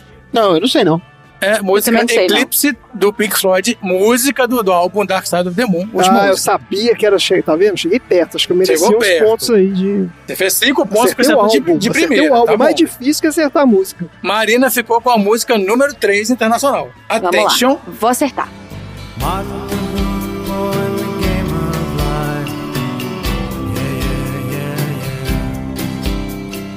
Andy Kaufman in the wrestling match. Yeah, yeah, yeah, yeah. Nossa, eu não faço ideia. Não sei não. Pé, André. Man on the Moon, R.E.M. R.E.M. Man on the Moon. Ah, sim, Nada. nada. Somou Pronto, dois da música pronto. e do- três da música e dois do artista. Não, como assim, Tá, Bom. né? 10 pontos que ganha? Não, na sua Vocês tão vez. me dando Você muito tá fazendo pouco da ponto. rebaba. Vocês tão me dando Não, muito 10 pontos é pouco quando é sua ponto, vez. Nessa rodada o André ganhou. O André, o André- nessa rodada o André fechou com 10 pontos. Olha aí, aí, É, Três, eu tá sabia. zero. Como vocês estão Do dando nada. três ainda? Não, André Dez. fechou com 12 essa rodada. É, Ah, 12, desculpa, 12. esse nome aqui, 12. Auditoria é tá verdade, aqui, ó. Tem 5 Aqui, atrás. auditoria. É, me dá meus pontos aí. 5, 5, 2, isso mesmo. Então pronto, quarta rodada. Então agora, ó, André escolhe categoria de, agora que pode ser 2, 3 ou 4. Categoria 4. Categoria 4, internacional 1. Aí, caralho. Voltando pro André, então, André, internacional 1, músicas 1 a 3. Música 2. Ai, que isso Só pra deixar reservado. reservado, só pra deixar reservado. Eu sei o que, que é. Para de apertar, eu sou minha vez, poror.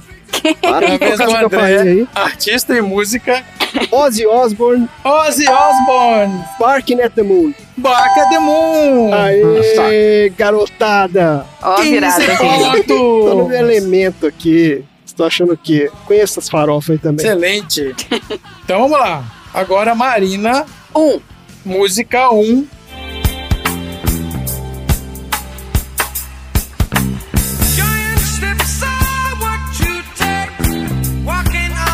Deus do céu. Marina, música e artista.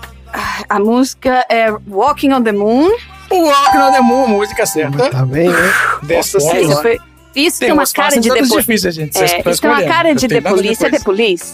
Não, Não, não. não qual pode que é a perguntar, resposta? não. Você tem que É, tá responder. perguntando o quê? Ai, eu vou... The Police, então. Não é não, né? The Police, Walk on the Nossa, Moon, mas- Marina. tá Desse Quem Nossa, tamanho, Marina, vai velho, na é sorte, desse cara, como é que tamanho. Pode.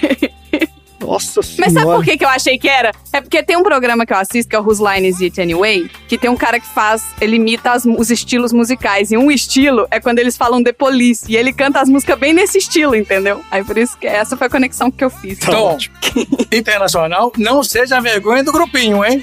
Vamos lá. Up in your arms, too late to beg you. Or cancel it though I know it must be the killing time. Não é possível. Não, cara, é bem possível. tá acontecendo nesse exato momento. Eu tô colocando um vídeo Tá do The acontecendo Police ao no grupo vivo dos e a aleatórios, cores. do Hold Down, do Who's Se Lines ninguém Anyway. sabe essa, só eu que você Eu não faço a menor ideia de que mas música eu que Ah, é não faço a menor ideia de quem que é isso. Eu não faço a menor ideia de quem seja. Eu ia falar que é The Cure, mas não é The Cure. Não, não é. Não é The Cure. Não é. Faço a menor ideia de quem seja. Tom, zero pontos, alguém com campainha. Não faço, Não, também não vou. Não vou tocar. Essa é The Killing Moon do Echo and the Bunnymen. Nossa! Olha jamais aí. Beijo, Bunnyman. Desculpa, Então, hein? Conheço não. Ah, não, mas é o Bunnymen, com certeza. Mas tá bom. Pegasse metrô com as pessoas do Echo and the Bunny, menos ia saber. tá Eu só conheço do Echo and the Bunnyman, eu só conheço o Bunnyman. É, Temos Exato. apenas Exato. duas categorias agora, hein, pessoas? Vamos lá. E agora é a Marina que escolhe.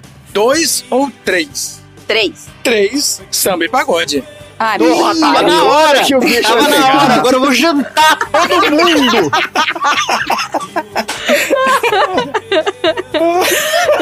já, din, din, din, din, din, já tá com a campainha tocada aqui que Não pode tocar proativamente a campanha. Pera aí, deixa eu ir pra categoria 13 aqui, ó. Samba e pagode, Marina, no número de 1 a 3. Um.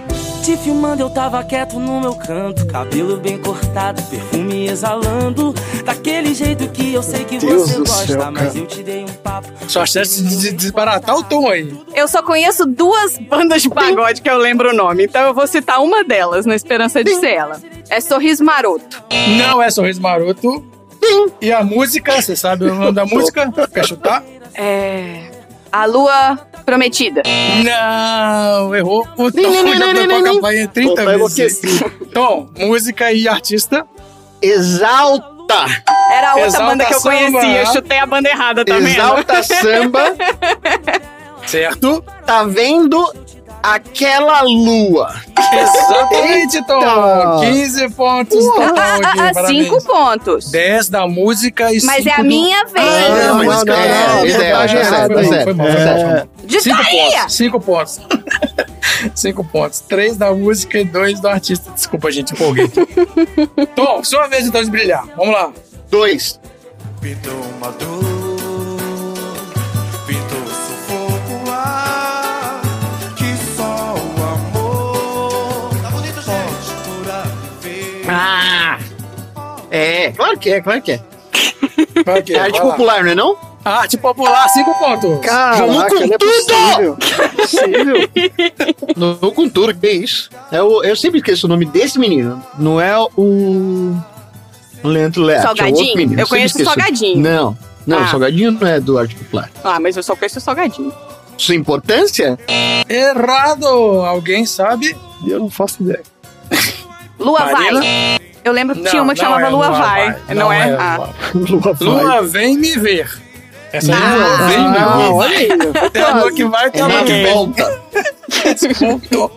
Tô falando, eu sou muito limitada com relação a, a- a pagode e samba em geral. gente, Samba e desculpa. pagode são duas categorias também? Não, samba, Não, ele só falou pagode é samba e uma pagode. categoria. Não, mas não é igual. Tem samba e pagode 1 e samba e pagode 2? Não. Não, mas não pode não ser é sei, outra ué, não sei, categoria. você não sabe qual é a próxima Escondido. categoria. Ah, é a vez do André com a música número 3. Vamos lá, Tá música bom. 3. Amor, chuta Vambora. sorriso maroto. Iluminar a calçada por onde ela passa. E na rua, oi na rua, ela passa sorrindo pra fazer pirraça. No Ah, sei lá, é o Zeca Pagodinho. Não é o Zeca Pagodinho? A música chama Luar. Também Não. não. é? Então tá bom. Alguém? A lua que faz pirraça. Não. Sorriso maroto. Também não. Tom, só a única chance agora é do Tom.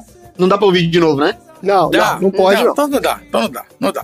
É porque esse, esse, Então tá na esse da lanterna, galera, gente. todo mundo cantando junto, é bem difícil de reconhecer. Eu sei que Ah, é dos anos é, porque 90. realmente isso é aí. esse o problema. Tem que saber. Aí ou você Não, sabe ou você não paciência, né? sabe. É, pra mim, esse não, é o problema. mesmo, porque é, do- é dos grupinhos de pagode do começo dos anos 90, Então onde todo fala aí o mundo com- nome do canta grupo junto, de entendeu? pagode dos anos 90. Então você sabe a música. Ó, eu você... já te dei um uma mas- excelente dica, não é sorriso maroto. Vai.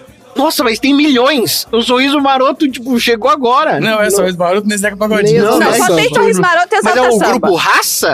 Não. Raça ne ah, raça negra. Raça negra não, Não, é um não, Raça o pagode. grupo Negra. raça é Grupo diferente Raça é o do nome raça do grupo. negra. É, Ah, meu então Deus. nenhum dos dois. Ô, Tom, Grupo se raça, não é entendi. sorriso maroto, é exalta samba. Vou falar o grupo, hein? Tá vendo? A Marina Não, tinha não é, acertado, não é, se não fosse é. a vez dela. assim. Exalta mentira. samba, sim. O quê? Não. Ah, não. Sério? O mesmo grupo duas vezes? É possível. Mas qual o problema? É sorteio, gente. No começo todo mundo cantava junto. Não, não, eu, eu não tô duvidando Eu que também seja não, Salta é porque Samba. a Eu tô gente falou duvidando da da zoeira, idoneidade gente, o desse negócio é concurso de realmente- botar duas vezes a mesma banda. É Qual o problema? Nenhum, É, nenhum. É, ele não falou em é, momento é, nenhum uma que tinha que pegadinha. ser bandos É, eu, diferentes. eu não, tenho- Pegadinha. não falei nada disso, que essa não podia ser a primeira banda. Pegadinha, meu. Tom, o nome da música é do Exalta Samba. Só pra garantir três pontos. É no pagode. Cara, tem que ter a lua música no tem que ter um a nome, lua cacete. no nome, caceta. Não é possível. Porra, não é possível. É porque a lua explica parece pra um ele. pandeiro, aí pandeiro, É. pagode, entendeu? Não? Não sei, faço a menor ideia. Tom, chama sei. Vejo a Não Lua. sei. Ah, Mas, Colocar o apesar de Lua. tudo, o Tom Lua. foi o grande vencedor dessa rodada com 10 pontos. Claro. É. E agora, Tom, última categoria, O que faltou, né? que faltou, sertanejo. Eita, nossa senhora. E eu começo? Você começa. Três. Três, sertanejo, Tom. Começo de outro lugar, será como Deus quiser, como o destino mandar. No rastro da lua cheia, se chega em qualquer lugar. Tom, cantor e música. No rastro da lua cheia. No Raça da Lua Cheia está certo. Mas aí vocês estão de sacanagem também, né? 10 pontos. Agora eu peguei. Agora eu peguei o esquema do jogo. Agora na última rodada. Na última rodada, parabéns. Falou lua, mete o Paul McCartney e vai lá. É isso. Droga, eu ia chutar esse mesmo também. Não, tem músicas que não tinha o- a parte da- do nome da música no refrão. Tinha É. umas que Sim. tinha outras não. Mas né? a gente- mas o jogo Chute vai ser o que aí, é vale. chute tem que ser, né? Exato, é Então, na hoje. sorte aí que vocês que Mas esse era o escolhem. refrão da música? Esse era o refrão da música, acho. Não sei, eu peguei. Tem, tem uma semana que eu fiz isso aqui, gente. Tem Eu tem acho que o eu sei quem é. cantor. Penja, o Quem é Tom o cantor, desistiu. Tom? Pera aí. É o Tom. Quem é o cantor? Era o moço do Rei do Gado lá, velho. Penja. É quem? Não é o nome dele, não é o nome dele. Mas é o moço que cantava lá com, com o Sérgio Reis, lá no, no Pirilampo Saracura. Qual é que era o nome, velho? O quê? Tá Penja. falando, cara. o nome Quem do cantor. é o Tem que cantor? saber o nome. Quem é o cantor? Sáter. Quem é o cantor? Almir Sáter. Almir Sáter. Almir Sater. Cinco pontos, Tom. Acertei? Parabéns, acertou. Caraca, Almir Sater é no acertou? Raço da Lua Cheia. Música 3 do sertanejo. Quantos, quantos pontos? 80. 15 pontos no- nessa rodada. Calma, depois eu somo. André Sertanejo, música 15 1 ou pontos. 2? Eu não lembro quanto eu Busca tinha, um. mas eu fiz 25, acho que eu tinha uns 6 antes. Eu tô com Atenção, 31 por aí. Então, a música pro André.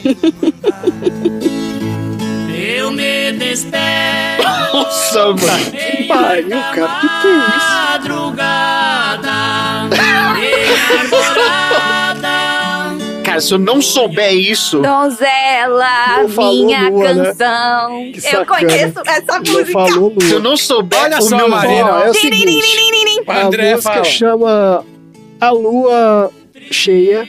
Não. Pim, pim, Atenção. pim, pim, pim, pim, pim. É, e o Negro está de Eu sei, eu, eu, Bois. sei- é. eu, Não. sou artista. Bebê, Peraí, bebê, Deixa eu bebê, falar bebê. aqui, deixa eu Errou falar. os dois. Calma, Errei? calma. Não é a lua cheia, não é Rio Negro São Limões. Ah, então tá bom. Não, é. Campainha da Marina Pim, tá pim, sapecando aí. Din, din, din, din, din, din. Tunico e Tinoco. Tunico e Tinoco. Tonico de Tonico e Tinoco, Tonico e Tinoco, é Tonico e Tinoco. Tá na cara que era Tonico e Tinoco. Dois pontos pra Marina. Puta, E agora é o eu nome não- né? da música?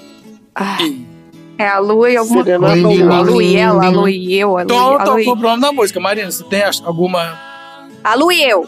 Não é a lua e eu. Ah. Tom, Tonico e Tinoco. A lua vai dizer. Não! Não. Olha só, era eu e a lua. Ah, previsível, muito previsível. Temos agora pra Marina a última música da última rodada, música 2. Vai, vou ganhar. tá Valendo tudo. Vou ganhar. Não, vai- não, tem nada de valer tudo aqui não, porque não tem convidado, não tem que ficar roubando. Então tá bom. Que isso, olha aí. Olha aí. Primeiro game show que eu vou Ataques ganhar. gratuitos aí, ó. É a organização do programa. Que isso. Atenção, Marina, pra música número 2, sertanejo. Não há Nossa. Nossa. Din, din, din, din, din, din. ar como Din, din, din, din, din. do sertão. Din, din, din, din, din, din. Para! Para de Todo tocar essa mundo com a mão campainha. pra cima. Não, Não, ah, Marina, sua vez. ó, Sua gente, vez de brilhar. Ou não. Luar do Sertão. Luar do Sertão, 10 pontos pra Marina. A versão que eu conheço é do Titãs e Chororó. Mas Quem essa está versão cantando? que você cantou, que quer tá cantando, Quem está não é cantando? do Titãs e Chororó. Então Quem eu está acho cantando? que é. Puta, quem que é? Pê, pê, pê, pê, pê, pê, pê. É, eu não sei Já quem dei é. antes, já dei antes. Lá atrás. Tom, artista. Luiz Gonzaga. Luiz Ah, Luado do Gonzaga. Sertão. Luado Eu do sabia disso. Sertão. Mas Luiz Isso aí. Gonzaga não é do forró? Dois pontos. É, mas ele ué. canta Dois música pontos, popular. ué, Kissy. Artista Dois Nossa, pontos eu pro nunca ia Tom. imaginar. É o Vou rei fazer do um Baianes. somatório aqui. Termina o Game Show Lunar. Vamos somar os pontos. Game Show Lunar. Game Show Lunar. Eu ganhei, não precisa somar, não, que eu ganhei. Não, tem que somar, tem que somar. Vou Tem que fazer a somar, conta sim. aí. Quero saber é, o ranking. Quero saber em que lugar eu fiquei. Eu tenho a minha soma aqui, vamos ver se a soma do Dudu tá certa. Ah, lá vem.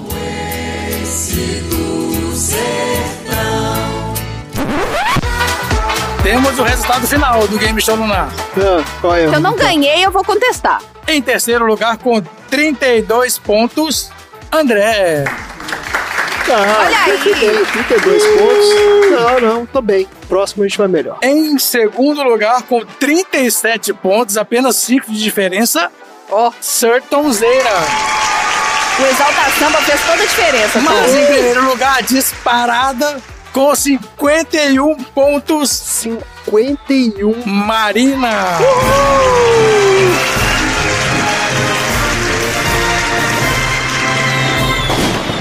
Uma chantada. Ah, mas também E na minha tô- conta tem tudo no 54. chute. Tudo no chute. Deve ter mais aqui, não sei. Deve ter mais. Mas tudo Não bem, eu só ganhei. Pode ter mais. Então é isso. Acabou É o isso? nosso assunto da semana passada. Eu gostaria de dedicar essa minha vitória a mim mesma. Obrigada. Ah, que ótimo. tá ótimo. Parabéns, então. Minha primeira vitória, depois de 100 episódios. Teve que passar 100 episódios pra conseguir uma mísera vitória nesses game show daqui. Tá e eu não certo. precisei ficar gritando Ardivark, Ardivark, igual uma idiota. Tá ótimo, gente. Maravilha. Então, bora pro próximo assunto aleatório. Suada. Não Tem emoção, gente.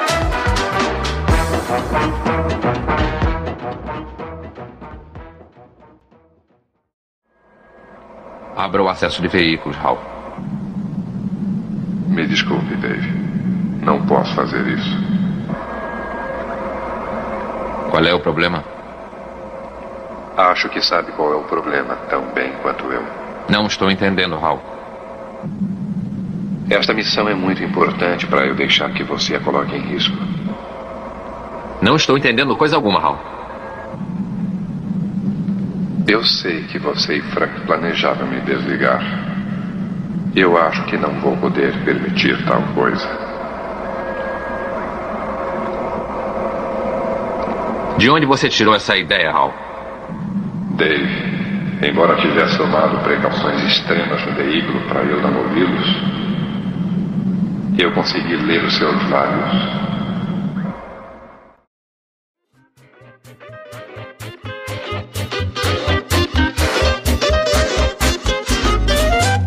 Vamos lá, então, Tom. Qual é o seu assunto aleatório da semana?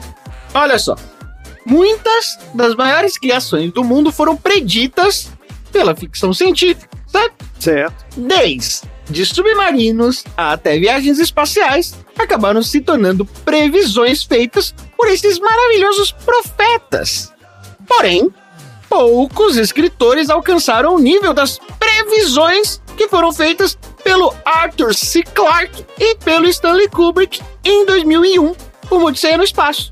Ah, E é isso o que a gente vai falar hoje no meu saudoso bloco Codigueira. Olha o Codigueira aí! sempre uma alegria quando não precisa fazer vinheta nova. Codigueira? É de, é de tecnologia. Tá bom. Inicializando o protocolo Codigueira.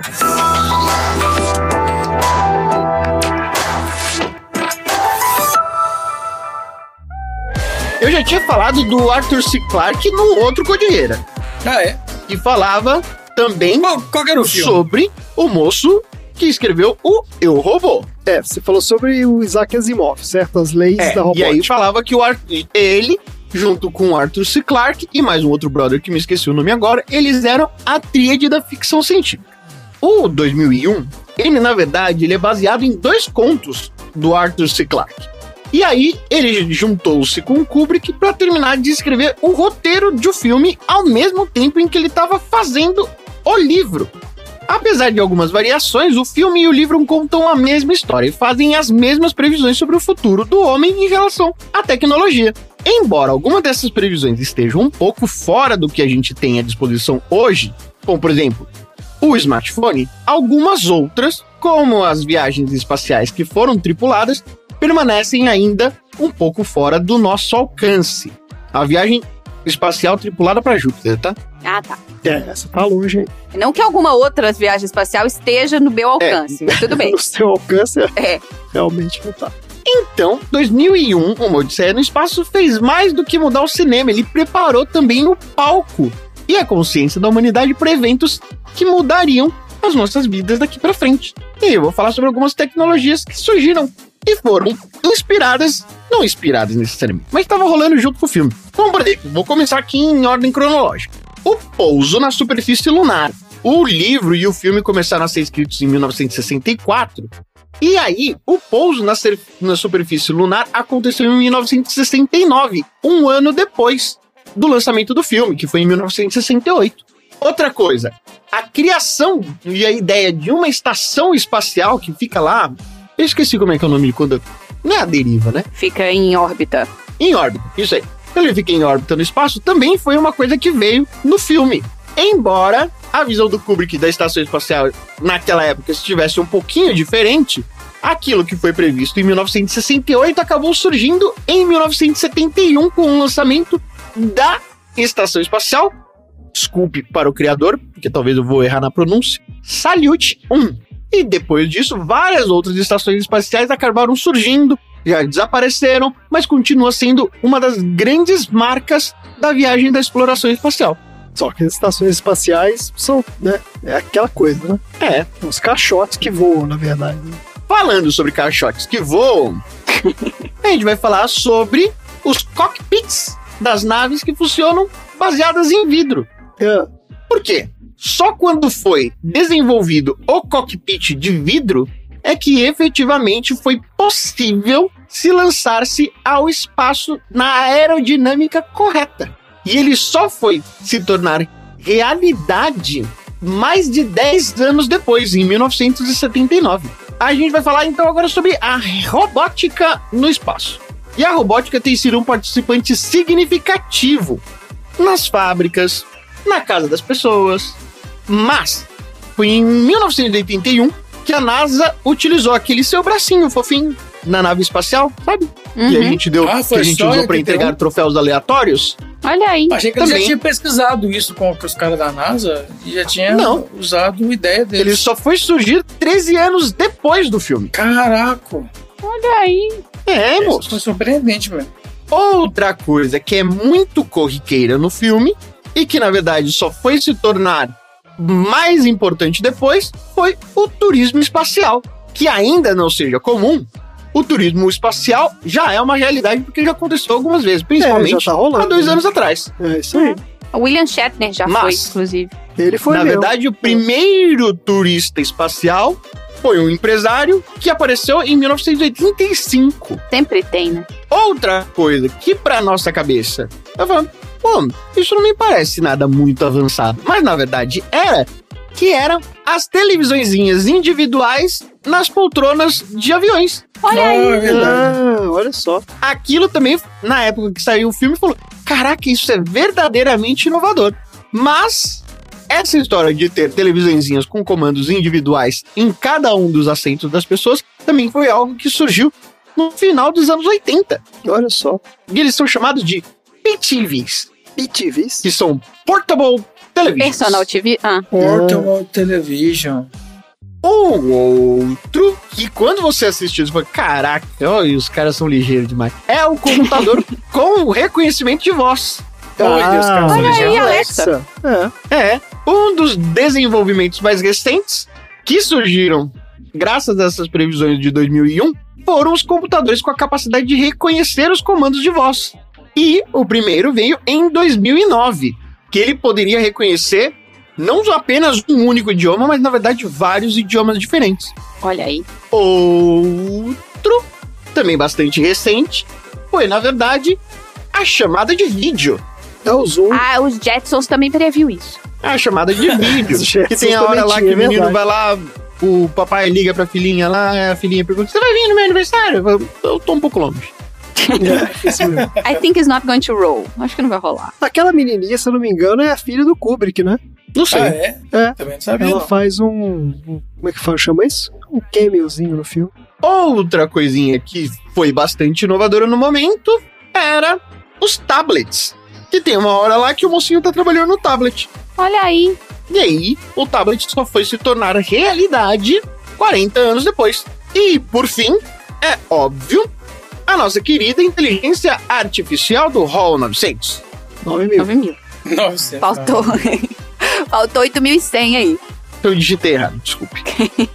é o Hall 9000, que, na verdade, não é só a capacidade de conseguir reconhecer vozes e estabelecer comandos, mas também a inteligência que é capaz de decidir baseada nos seus algoritmos, que foi aquilo que o Hall 9000 fazia.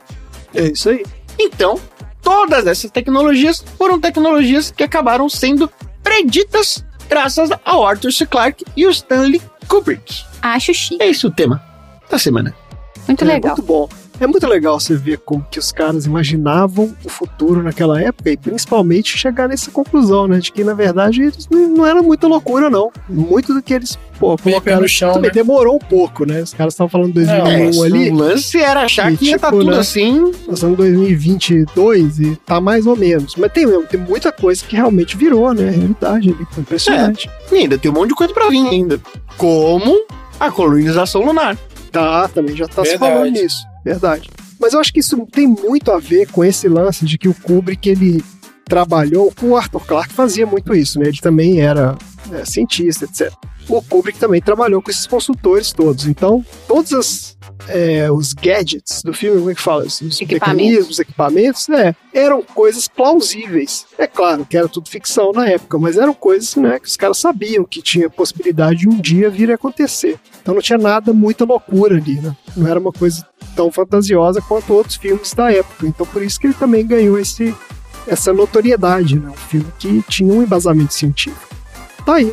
Muito bom assunto. Bom, gostamos muito de ver aí as evoluções. Tá faltando a gente fazer um desse pro Star Trek, né? Porque também tem um monte de, de trailer que É, veio. tem do- várias coisas aí que eu achei que foi meio cópia do Star Trek, mas eu não vou trazer essa polêmica aqui. Não. Não tem aquela arminha que vai. Mas as com- o proce- a, a maquininha de fazer comida é igualzinha do Star Trek. O principal do Star Trek que ainda tá faltando é o teletransporte. Esse ainda não rolou. É. Tô esperando ansiosamente. E as portas que sobem e descem, né? As portas que sobem e descem. Você gosta de porta que sobe e desce? É, a porta automática que ao invés de abrir pro lado, elas abrem pra cima. O que precisa necessariamente com que todas as naves tenham pelo menos dois andares. Um andar só pra guardar as portas. É. tá certo. Tá ótimo, gente. Maravilha. Então, bora pro próximo assunto aleatório.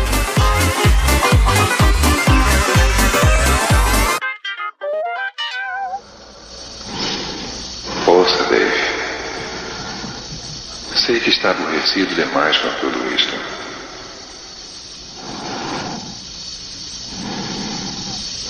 Francamente, acho que você deveria se sentar com calma, tomar uma pílula para descansar e reexaminar a situação.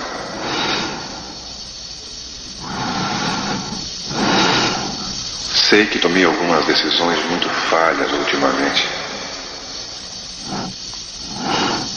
mas lhe dou toda a certeza de que meu trabalho voltará ao normal.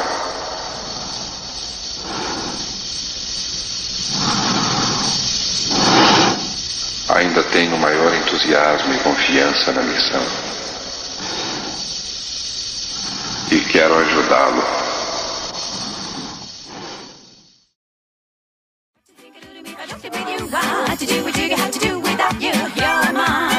Vamos lá, Marina. Qual é o assunto aleatório da semana? Assim como o Tom trouxe de volta o Codigueira, eu vou trazer também um bloco meu de volta Olha aí. aqui nesse podcast. Eu Não é o quero Bad de Vibes volta. Cast, não, né? Não, não é o Bad Vibes Cast. Vamos, vamos economizar nas vinhetas e reaproveitar vinhetas de Isso. outros episódios. Campanha, vamos né, reciclar vinhetas agora. Vamos fazer essa campanha aqui, Randy. Reciclagem de vinhetas. E vamos a mais um episódio do nosso 2000 watts. Olha aí, dois mil Olha, watts. 2000 watts. 2 mil watts. 2 mil watts. Vamos lá, então, dois mil watts. então do nosso ano de 2001. A minha perguntinha pro André, como já tem uma semana e eu sei que ninguém lembra, eu perguntei para ele Ninguém o que, que ele lembra, o que, que ele, se ele lembrava o que, que ele tava fazendo, onde que Ah, tava. onde que ele tava, É. no dia 11 de setembro de 2001. Isso, eu Porque no lembro. dia 11 de Ah, é setembro verdade. de 2001 foi quando aconteceu o atentado terrorista, né? O World Trade Center, as Torres Gêmeas aqui em Nova York. É, mas tem, mu- eu vi uma- uma- um documentário que fala que tem muita gente que, que fabrica memória pra esses eventos assim que são mundiais e tal. Ah, é? assim. Tipo, Tipo, o cara não inventa é, o negócio? O cara Tipo, ah, às vezes, ele não é. lembra e fabrica mesmo. A pessoa insiste tanto tempo, tanto naquela mesma coisa, né? É, que aí sei lá, acaba é. virando verdade na cabeça. E A É gente tá Verdade falando na cabeça né? 2001, a gente tá falando de 21 anos atrás. É, exato. Às vezes a pessoa não lembra direito e bota lá, inventa qualquer coisa. Por exemplo, André, você lembra que em janeiro de 2001 o provedor de internet AOL comprou a American Online. Time Warner e Comprou. fez a maior fusão de mídia da história? Tá. Eu não lembro, porque né, eu não sou maluco, mas eu sei dessa história, realmente. Foi a American Online que era essa provedora aí. E Tom, você lembra que em janeiro de 2001 um incêndio destruiu o cenário do programa Xuxa Park na Rede Globo, ferindo seriamente algumas Foi em crianças da 2001? plateia e um dos seguranças da Xuxa? um foi, 2001 foi macabro. isso? É. Eu lembro de passar no Deus, Jornal gente. Nacional que rolou isso. Olha aí. Não Nossa, lembro eu não não. É. sabia disso, não. Caraca, velho. E Dudu, você lembra que ainda em janeiro de 2001 foi decretada a prisão domiciliar do Augusto Pinochet, um dos responsáveis pelo assassinato de milhares de Ah, isso eu pessoas lembro. durante a Putz, é repressão. verdade. É. Isso eu lembro, isso aí, sim. Jornal Nacional também. Foi só que depois que, foi ele opcional, depôs só- contra o previ- depois que ele depôs o Salvador Allende, né? Que Depois se do suicidou. negócio da Xuxa. aí. Não sei E foi quanto é depois do que negócio da Xuxa, isso O Da aí. Xuxa eu não vi, não. E também em janeiro de 2001 foi criada a- a mãe do Sessão Aleatória. Quem que é a mãe do Sessão Aleatória? Quem que menos fez Isso é aleatória? A Wikipédia. Ah, tá bom. De onde que vem todos os, os assuntos da- do Sessão Aleatória? De não, onde que são as isso nossas não é fontes? verdade, não é verdade. Wikipédia. Não, não, não, não, não. Isso não é Vocês não verdade. buscam na Wikipédia? Não. O negócio de usa animal, não. É pra referências carnívoros, da- um monte então, da de coisa internet. aqui. Um negócio de bicho. A Wikipedia é uma das referências. Wikipedia eu Não fiz é do latino. Exclusivamente. O não. latino eu usei. Eu fiz na hora. Olha só, já em fevereiro de 2001 foram quando as tropas russas começaram a retirada da Chechênia. E só se falava em Chechênia no Jornal Nacional. Ah, Eu lembro- Por eu alegria lembro da da palavra quinta série. Chechênia, Ah, É. é, isso aí é uma alegria. Em mesmo. fevereiro também rolou o boato da doença da vaca louca. E isso fez com que os Estados Unidos e o Canadá suspendessem toda a importação da carne de carne brasileira. Mas era boato, não era verdade? Sim, isso? aconteceu sim. Tinha, tinha É real. doença, mas o boato de que todas as carnes eram contaminadas fez com que É, eles isso era simplesmente loucura, foda. cortassem É, não, é porque Assim, tudo, rolou Um entendeu? pânico geral, assim, né? Isso. Tom, eu acho que você não tem a vaca louca. Já em março de 2001, a estação espacial russa, a Mir, caiu no Oceano Pacífico. Vocês lembram disso? Sim. O André, que é o, o- o geek daqui, Ela que gostava caiu, de ficar... né? Deixaram cair. Na verdade, É. ela tava pro- programada pra. não dava pra segurar também, né? Não, é porque ela foi desativada, foi de propósito. Não é que ela caiu sem querer. Tipo, ah, tá aí, caiu. E aos 60 anos, em abril de 2001, o Denis Tito foi o primeiro turista espacial. Aí, ó, conectando ao Olha tema aí. do Tom, a partir Dennis da nave Tito. Soyuz TM-32. O nome dele era Denis Tito. Quem que é Denis Tito, gente? Nunca ouvi falar nisso. Foi o primeiro turista espacial a partir da nave russa Soyuz TM-32. É. Não, mas. Ele foi pra lua? Não, não- cara? ele não. Turista espacial, ele só dá uma voltinha e desce. Ele não, não desce em lugar nenhum, não. Denis Tito, o Tá consultando aí, multimilionário. Tá, se eu estiver consultando a Wikipédia, é perjúrio. agora eu tô com- agora eu tô consultando, porque- Enfim, Ah, a então, É, hipocrisia. é. Enfim, obrigada, Dom. Tá, Não, mas isso Muito aqui não é obrigada. uma fonte para um assunto aleatório. Eu só estou aqui, ó. Estou É só esclarecendo. consulta rápida, né, não? Eu tô consultando o Google, eu não tô nem entrando em site nenhum. Eu tô falando aqui, ó. Ah, é. Dennis Anthony Tito. É um multimilionário norte-americano e o primeiro turista espacial do mundo. Não falou nada também, né? Pagou 20 milhões de dólares pela viagem. Nossa senhora. Naquela época, Essa passagem 2001, foi um cara. 20 um, milhões de dólares era uma grana. Espero que ele tenha acumulado muita milha. É, tomara que ele Eu tenha acho pago que o ainda é cartão, uma né? Que aí grana. dava pra juntar bastante milha. E também em abril de 2001, olha só, no Brasil foi anunciado um plano de redução de consumo de energia de 10%, porque teve um racionamento que foi o apagão. Vocês lembram do apagão? Ah, claro. Não, mas é que tem, tem vários Ah, isso eu apagões. É porque esse apagão aí é mas outro. teve uma, o- foi, Teve. foi um importante de 2001. É, foi esse bem em 2001 foi, eu lembro desse. Esse eu, le- esse eu lembro claramente. O meu irmão deve estar ouvindo esse episódio aqui, que meu irmão. Nessa, em abril de 2000, meu irmão não tinha nem nascido ainda, entendeu? Porque Ele é de 2001, então assim. Tá completamente não interessante pra ele esse episódio. Mas é o ano que você nasceu, Dan, então escuta aí. Além disso, no final de abril de 2001 foi lançado o Gran Turismo 3 pra PlayStation 2. Quem lembra do Gran Turismo do GT3? Não? De carrinho? É, é. Não lembro. Ah, eu Ninguém? lembro. Eu Ah. não tinha Playstation nessa época. né? Já em maio de 2001 foi, foi lançada a versão em português da Wikipédia. Olha aí. Olha E a aí. porto-riquenha Denise Quinhonhes foi eleita Miss Universo. Tá bom, parabéns pra ela. Então, duas coisas muito relevantes. Parece que foi mesmo. Foi mesmo, né, Tom? Parece que foi. Em junho de 2001, o Tony Blair foi reeleito primeiro-ministro da Grã-Bretanha. Em 28 de junho, o Slobodan Milosevic foi entregue ao Tribunal, de Pena, Tribunal Penal Internacional em Haia. É acusado por crimes contra a humanidade durante o conflito de Kosovo em 1999. Isso. Vendo aqui é um pouquinho de cultura inútil, um pouquinho de cultura útil. A gente vai equilibrando. Em julho de 2001, meu irmão nasceu. Pronto, antes que ele reclame que eu não falei disso. Mas em julho de 2001, eu deixei de ser filha única. Vamos trazer o, né, a- o holofote pra mim de novo. Acabou a farra. E olha só, foi lançado um pacote de medidas econômicas diante da alta do dólar no Brasil. Eu só queria trazer isso porque ele foi lançado pelo presidente do Banco Central, Armínio Fraga. E eu queria falar que ele não é meu parente. Ah, tá bom. Em agosto, foi aprovado o novo Código Civil Brasileiro, em agosto de 2001. E também o SBT comemorou 20 anos. Vai vir coisa, hein? Vai vir coisa. Calma aí. Em agosto de 2001, a filha do Silvio Santos, a Aí, Patrícia Abravanel, foi cara. sequestrada. Vocês lembram disso? É isso Ah, aí, é verdade, eu lembro, isso eu Foi lembro. notícia. Não, não foi o, Sil- o Silvio Santos que foi Não, ele sequestrado? trocou de lugar com ela. Não, esse foi no segundo dia. É, Eita, isso não como que foi Ele essa tentou história? negociar pessoalmente com o cara. A menina Aí foi liberou liber... a ela e filha ficou é. dele no foi lugar, libertada do cativeiro uma semana depois, no dia 28 de agosto. Ah, E após pagamento de resgate. Aí o cara fugiu. Ah, conta aí, Tom. Morava perto da sua casa aí, Tom, você conhece? o cara? E aí depois ele foi lá na casa do Silvio Santos Foi, teve esse rolê. Ah, é. essa Ah, parte eu depois que ele lembro. pulou na pra pedir pro pulou a- Silvio entrou na Santos casa. pra ele poder se entregar pra polícia sem ser preso, sem ser morto pela polícia. Ele tava com medo de ser morto pela polícia.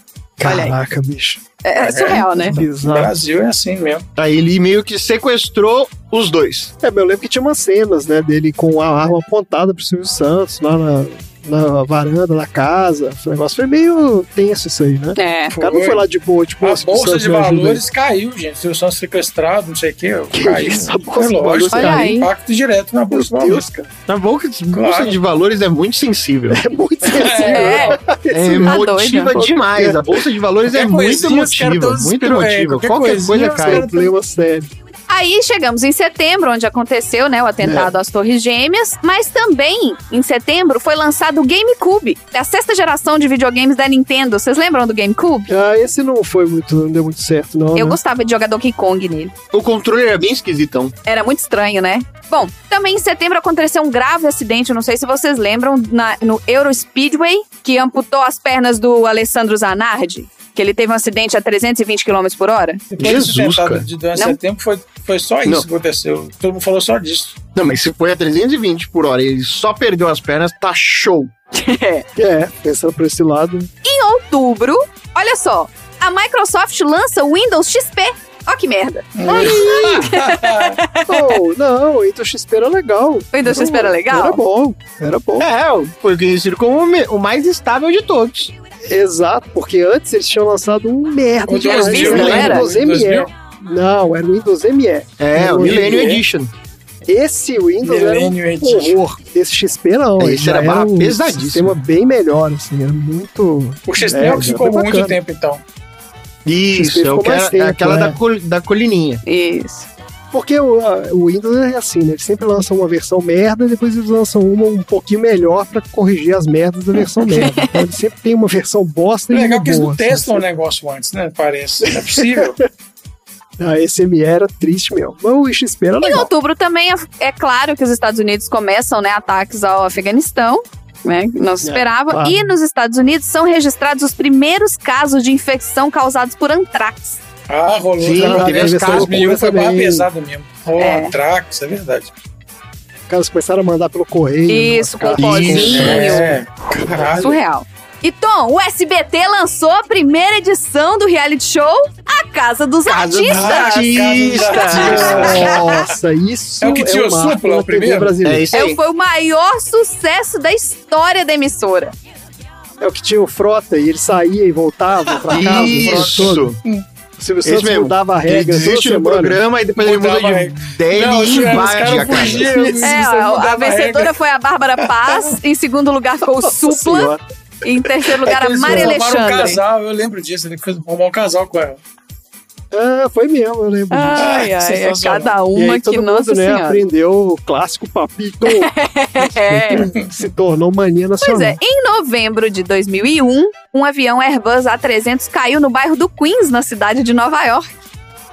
O quê? Você não lembra disso? Que o sabia avião disso. caiu Não foi aqui? o que pousou na água? Não, Caiu no foi pai. 260 Não, caiu no passageiros, bairro? os tripulantes morreram Que e mais isso, cinco gente? pessoas que estavam no chão. Que isso? Que no isso? bairro? Inicialmente eles disso, não. achavam que era um atentado terrorista, mas foi um acidente. Nossa. Isso eu não lembro, não. O que, que aconteceu? Era o voo American Airlines 587. Ele saiu do aeroporto de JFK no dia, do, dia 12 de novembro de 2001 e logo depois da decolagem, o avião entrou numa esteira de turbulência. O copiloto estava no comando da aeronave e ele exagerou nos controles do leme, quebrou o leme. Caraca. E nisso ele caiu. Forçou. É, ele caiu. Esse avião simplesmente caiu sobre Bell Harbor, que é uma região do Queens. E aí, logo depois do acidente, foi encontrado o estabilizador vertical do avião que estava flutuando sobre a- uma lagoa lá perto. Foi o segundo acidente nos Estados Unidos com o maior número de vítimas até então. Matou os 260 Meu Deus, ocupantes do cara. avião, mais cinco pessoas que estavam em solo. Que é isso? Credo. É. Não, mas é Queens, mas ela é embaixo. é lá perto de Isso JFK, eu é tô- lá embaixo. Mas pensa, É, lá foi embaixo. dois meses depois do World Trade Center. Ah, é. Imagina Nossa, imagina. Tensão, né? É. Em novembro foi lançado o Xbox da Microsoft. É Olha aí. Olha aí. Olha só. Em novembro também foi lançado um filme que nós já assistimos aqui no Sessão Aleatória, que é o Harry Potter e a Pedra Filosofal. O primeiro É filme da mesmo, saga olha, Harry olha Potter foi só. lançado em 2001. Olha aí. Olha aí. No dia 25 de novembro, nos Estados Unidos, foi divulgada a notícia da criação do primeiro clone humano. Vocês lembram disso? Do humano? Humano? Não É. Que lembro, clone não. humano? Eu lembro da Dolly, mas foi a Eles Dolly. n- não eram um ser humano formado. Eles fizeram tentativas de clonagem com células humanas. Vocês não lembram disso? Ah, Não. clonagem de células humanas. É, Mas tá aí bom. eles anunciaram como clonagem um primeiro clone humano, entendeu? Não, não é, Ah, não é. é, Ah, tá. claro. É, Os caras não No dia 26 de novembro, 106 presos fogem do Carandiru. Foi a maior fuga de prisão da história do Carandiru. Em novembro de 2001. Ah, que os caras fizeram um túnel por baixo e saiu numa outra casa lá atrás. Olha Ah, aí, isso eu lembro Saiu sim. perto da casa do Tom. da casa É, do na Tom, é. verdade, E aí foi a partir daí que começou as discussões pra desativar o Carandiru. No finalzinho de novembro, George Harrison, guitarrista, morreu de câncer aos 58 anos. Uma perda aí é. dos anos 2001. Muito novo. Muito novo, muito novo. Pois é. Em dezembro, a Transbrasil ficou sem dinheiro para comprar combustível para os seus aviões e não conseguia mais decolar. Ah, Olha só, foi aí que foi pro saco. né? Trans Brasil. Em dezembro também foi lançada a cédula de dois reais, que a gente já falou aqui no Sessão Aleatória. Mas valia. Valia uma grana, Nossa, dois um reais. Valia de comprar aqui na Também avenida. foi lançado o filme Lord of the Rings, A Sociedade dos Anéis, o primeiro filme da trilogia do Senhor dos Anéis, Ficção Isso aí, científica. Maravilhoso. ficção científica. Não, Maravilhoso. fantasia. Agora, pra gente finalizar aqui, ô Tom, qual que você acha que era a música mais ouvida no ano de 2001? Nacional. Nacional. Isso. É, A gente falou disso, não falou? Eu Dani? sei Vanessa qual que é, Rangel não? Ah, Palpite. Que isso, Tom? Que isso? que, que diabo é Que isso? negócio específico. Mas alguém quer Não, tentar? Não, um é. morto muito louco? Não. morto muito um É um, é um bom nome. É um É bom um- nome. é um- é um- é um- é, mas não é. É Guinha É Potocó. aquele da. Não, eu ia Pocotó foi em 2004, que quando eu formei, tocava. Não era aquela dança da gasolina?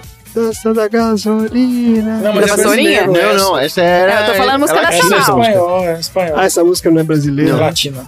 A música mais ouvida no ano de 2001 foi Quem de Nós Dois, da Ana Carolina. Vocês lembram? Tá Específico. É, ficou em 2001. Mas eu tinha o sim. CD dela, é verdade. Nossa, Ana Carolina virou febre aquele CD dela. É, nessa época virou febre. E quando fiz o que esqueço, eu não esqueci nada. E cada vez que eu fujo, eu me aproximo mais. É. E te E a música internacional mais tocada em 2001 em todas as... e esse, quando eu falo mais ouvida, mais tocada, gente, só pra saber qual que é a minha referência aqui, existe um monitoramento que é baseado no número de execuções nas rádios que são cobertas pela empresa de mo- monitoramento Crowley Broadcast nas principais capitais do Brasil. então bom. existe uma conta que eles fazem, eles contam quantas vezes, né, tocou no rádio. Essa é aquela que não fez as inter- inserções do governo lá, que eles que reclamaram? Tô brincando. E a música internacional mais ouvida, mais pedida, mais ouvida, também a gente já mencionou ela aqui na sessão aleatória. Foi Foi, Lady sabe? Marmalade, da Cristina Aguilera, Ah, Pink, verdade. Lil Foi. Kim e Maia. É, a Essa gente foi. já falou delas aqui. É.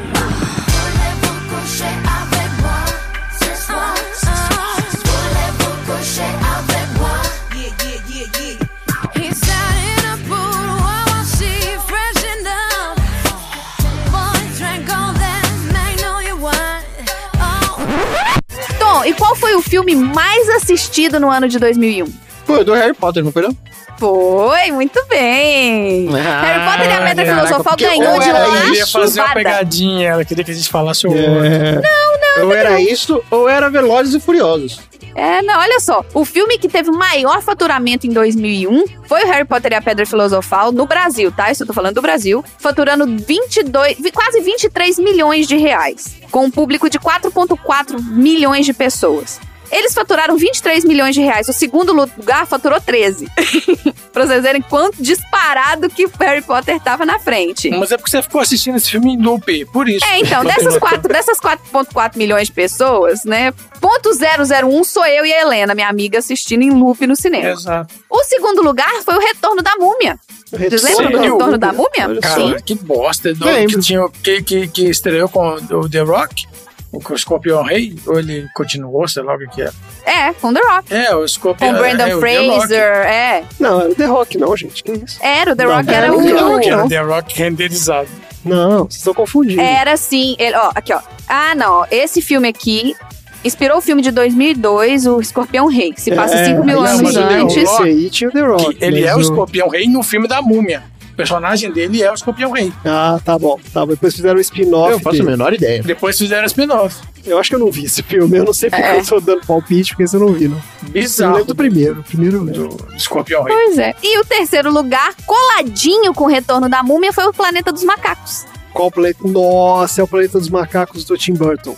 Nossa, é muito ruim esse filme. Planeta dos Macacos do Tim Burton. É muito Horrível. ruim esse. Eu tava em São Paulo assisti esse filme com, a- Com com o. o pessoal como é que fazendo chama estágio aquele lá em São moço, Paulo. gente? Pô, mas esse ano teve Mark muito filme Wahlberg. bom aqui. hein? Horrível. Tô vendo a lista aqui dos filmes de 2001. Você tem aí a lista do internacional, do mundial? Não, só tem a nacional. Tá, a lista mundial aqui, ó. Vou- Vou pegar aqui os 10 primeiros. Em décimo lugar, o Hannibal. Depois Bom vem o... em no- É bom filme. Depois tem esse Planeta dos Macacos, a bosta.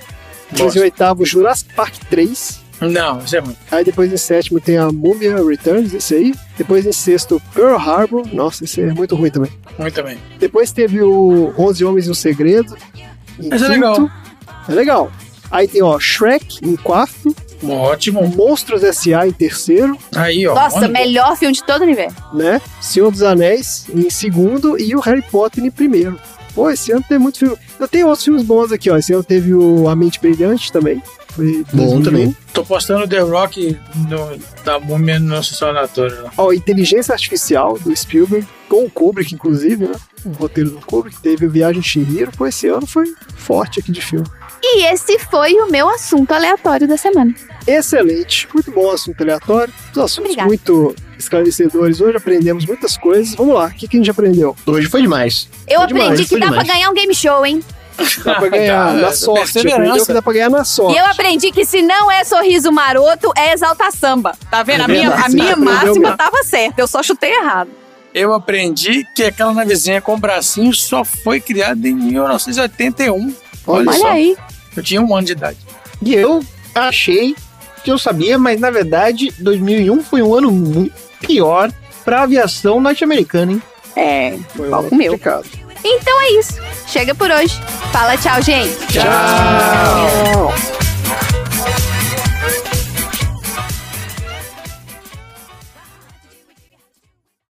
Fim das.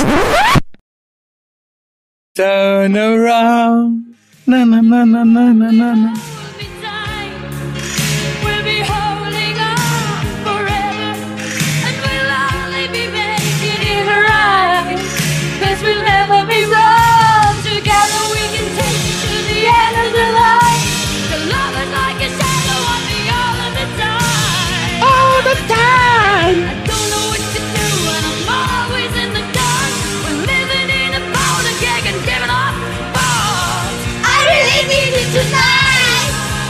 Forever's gonna start tonight. Forever's gonna start tonight. Once upon a time I was falling in love. Now I'm only falling apart. There's nothing I can do. A total eclipse of the heart. Fim da sessão.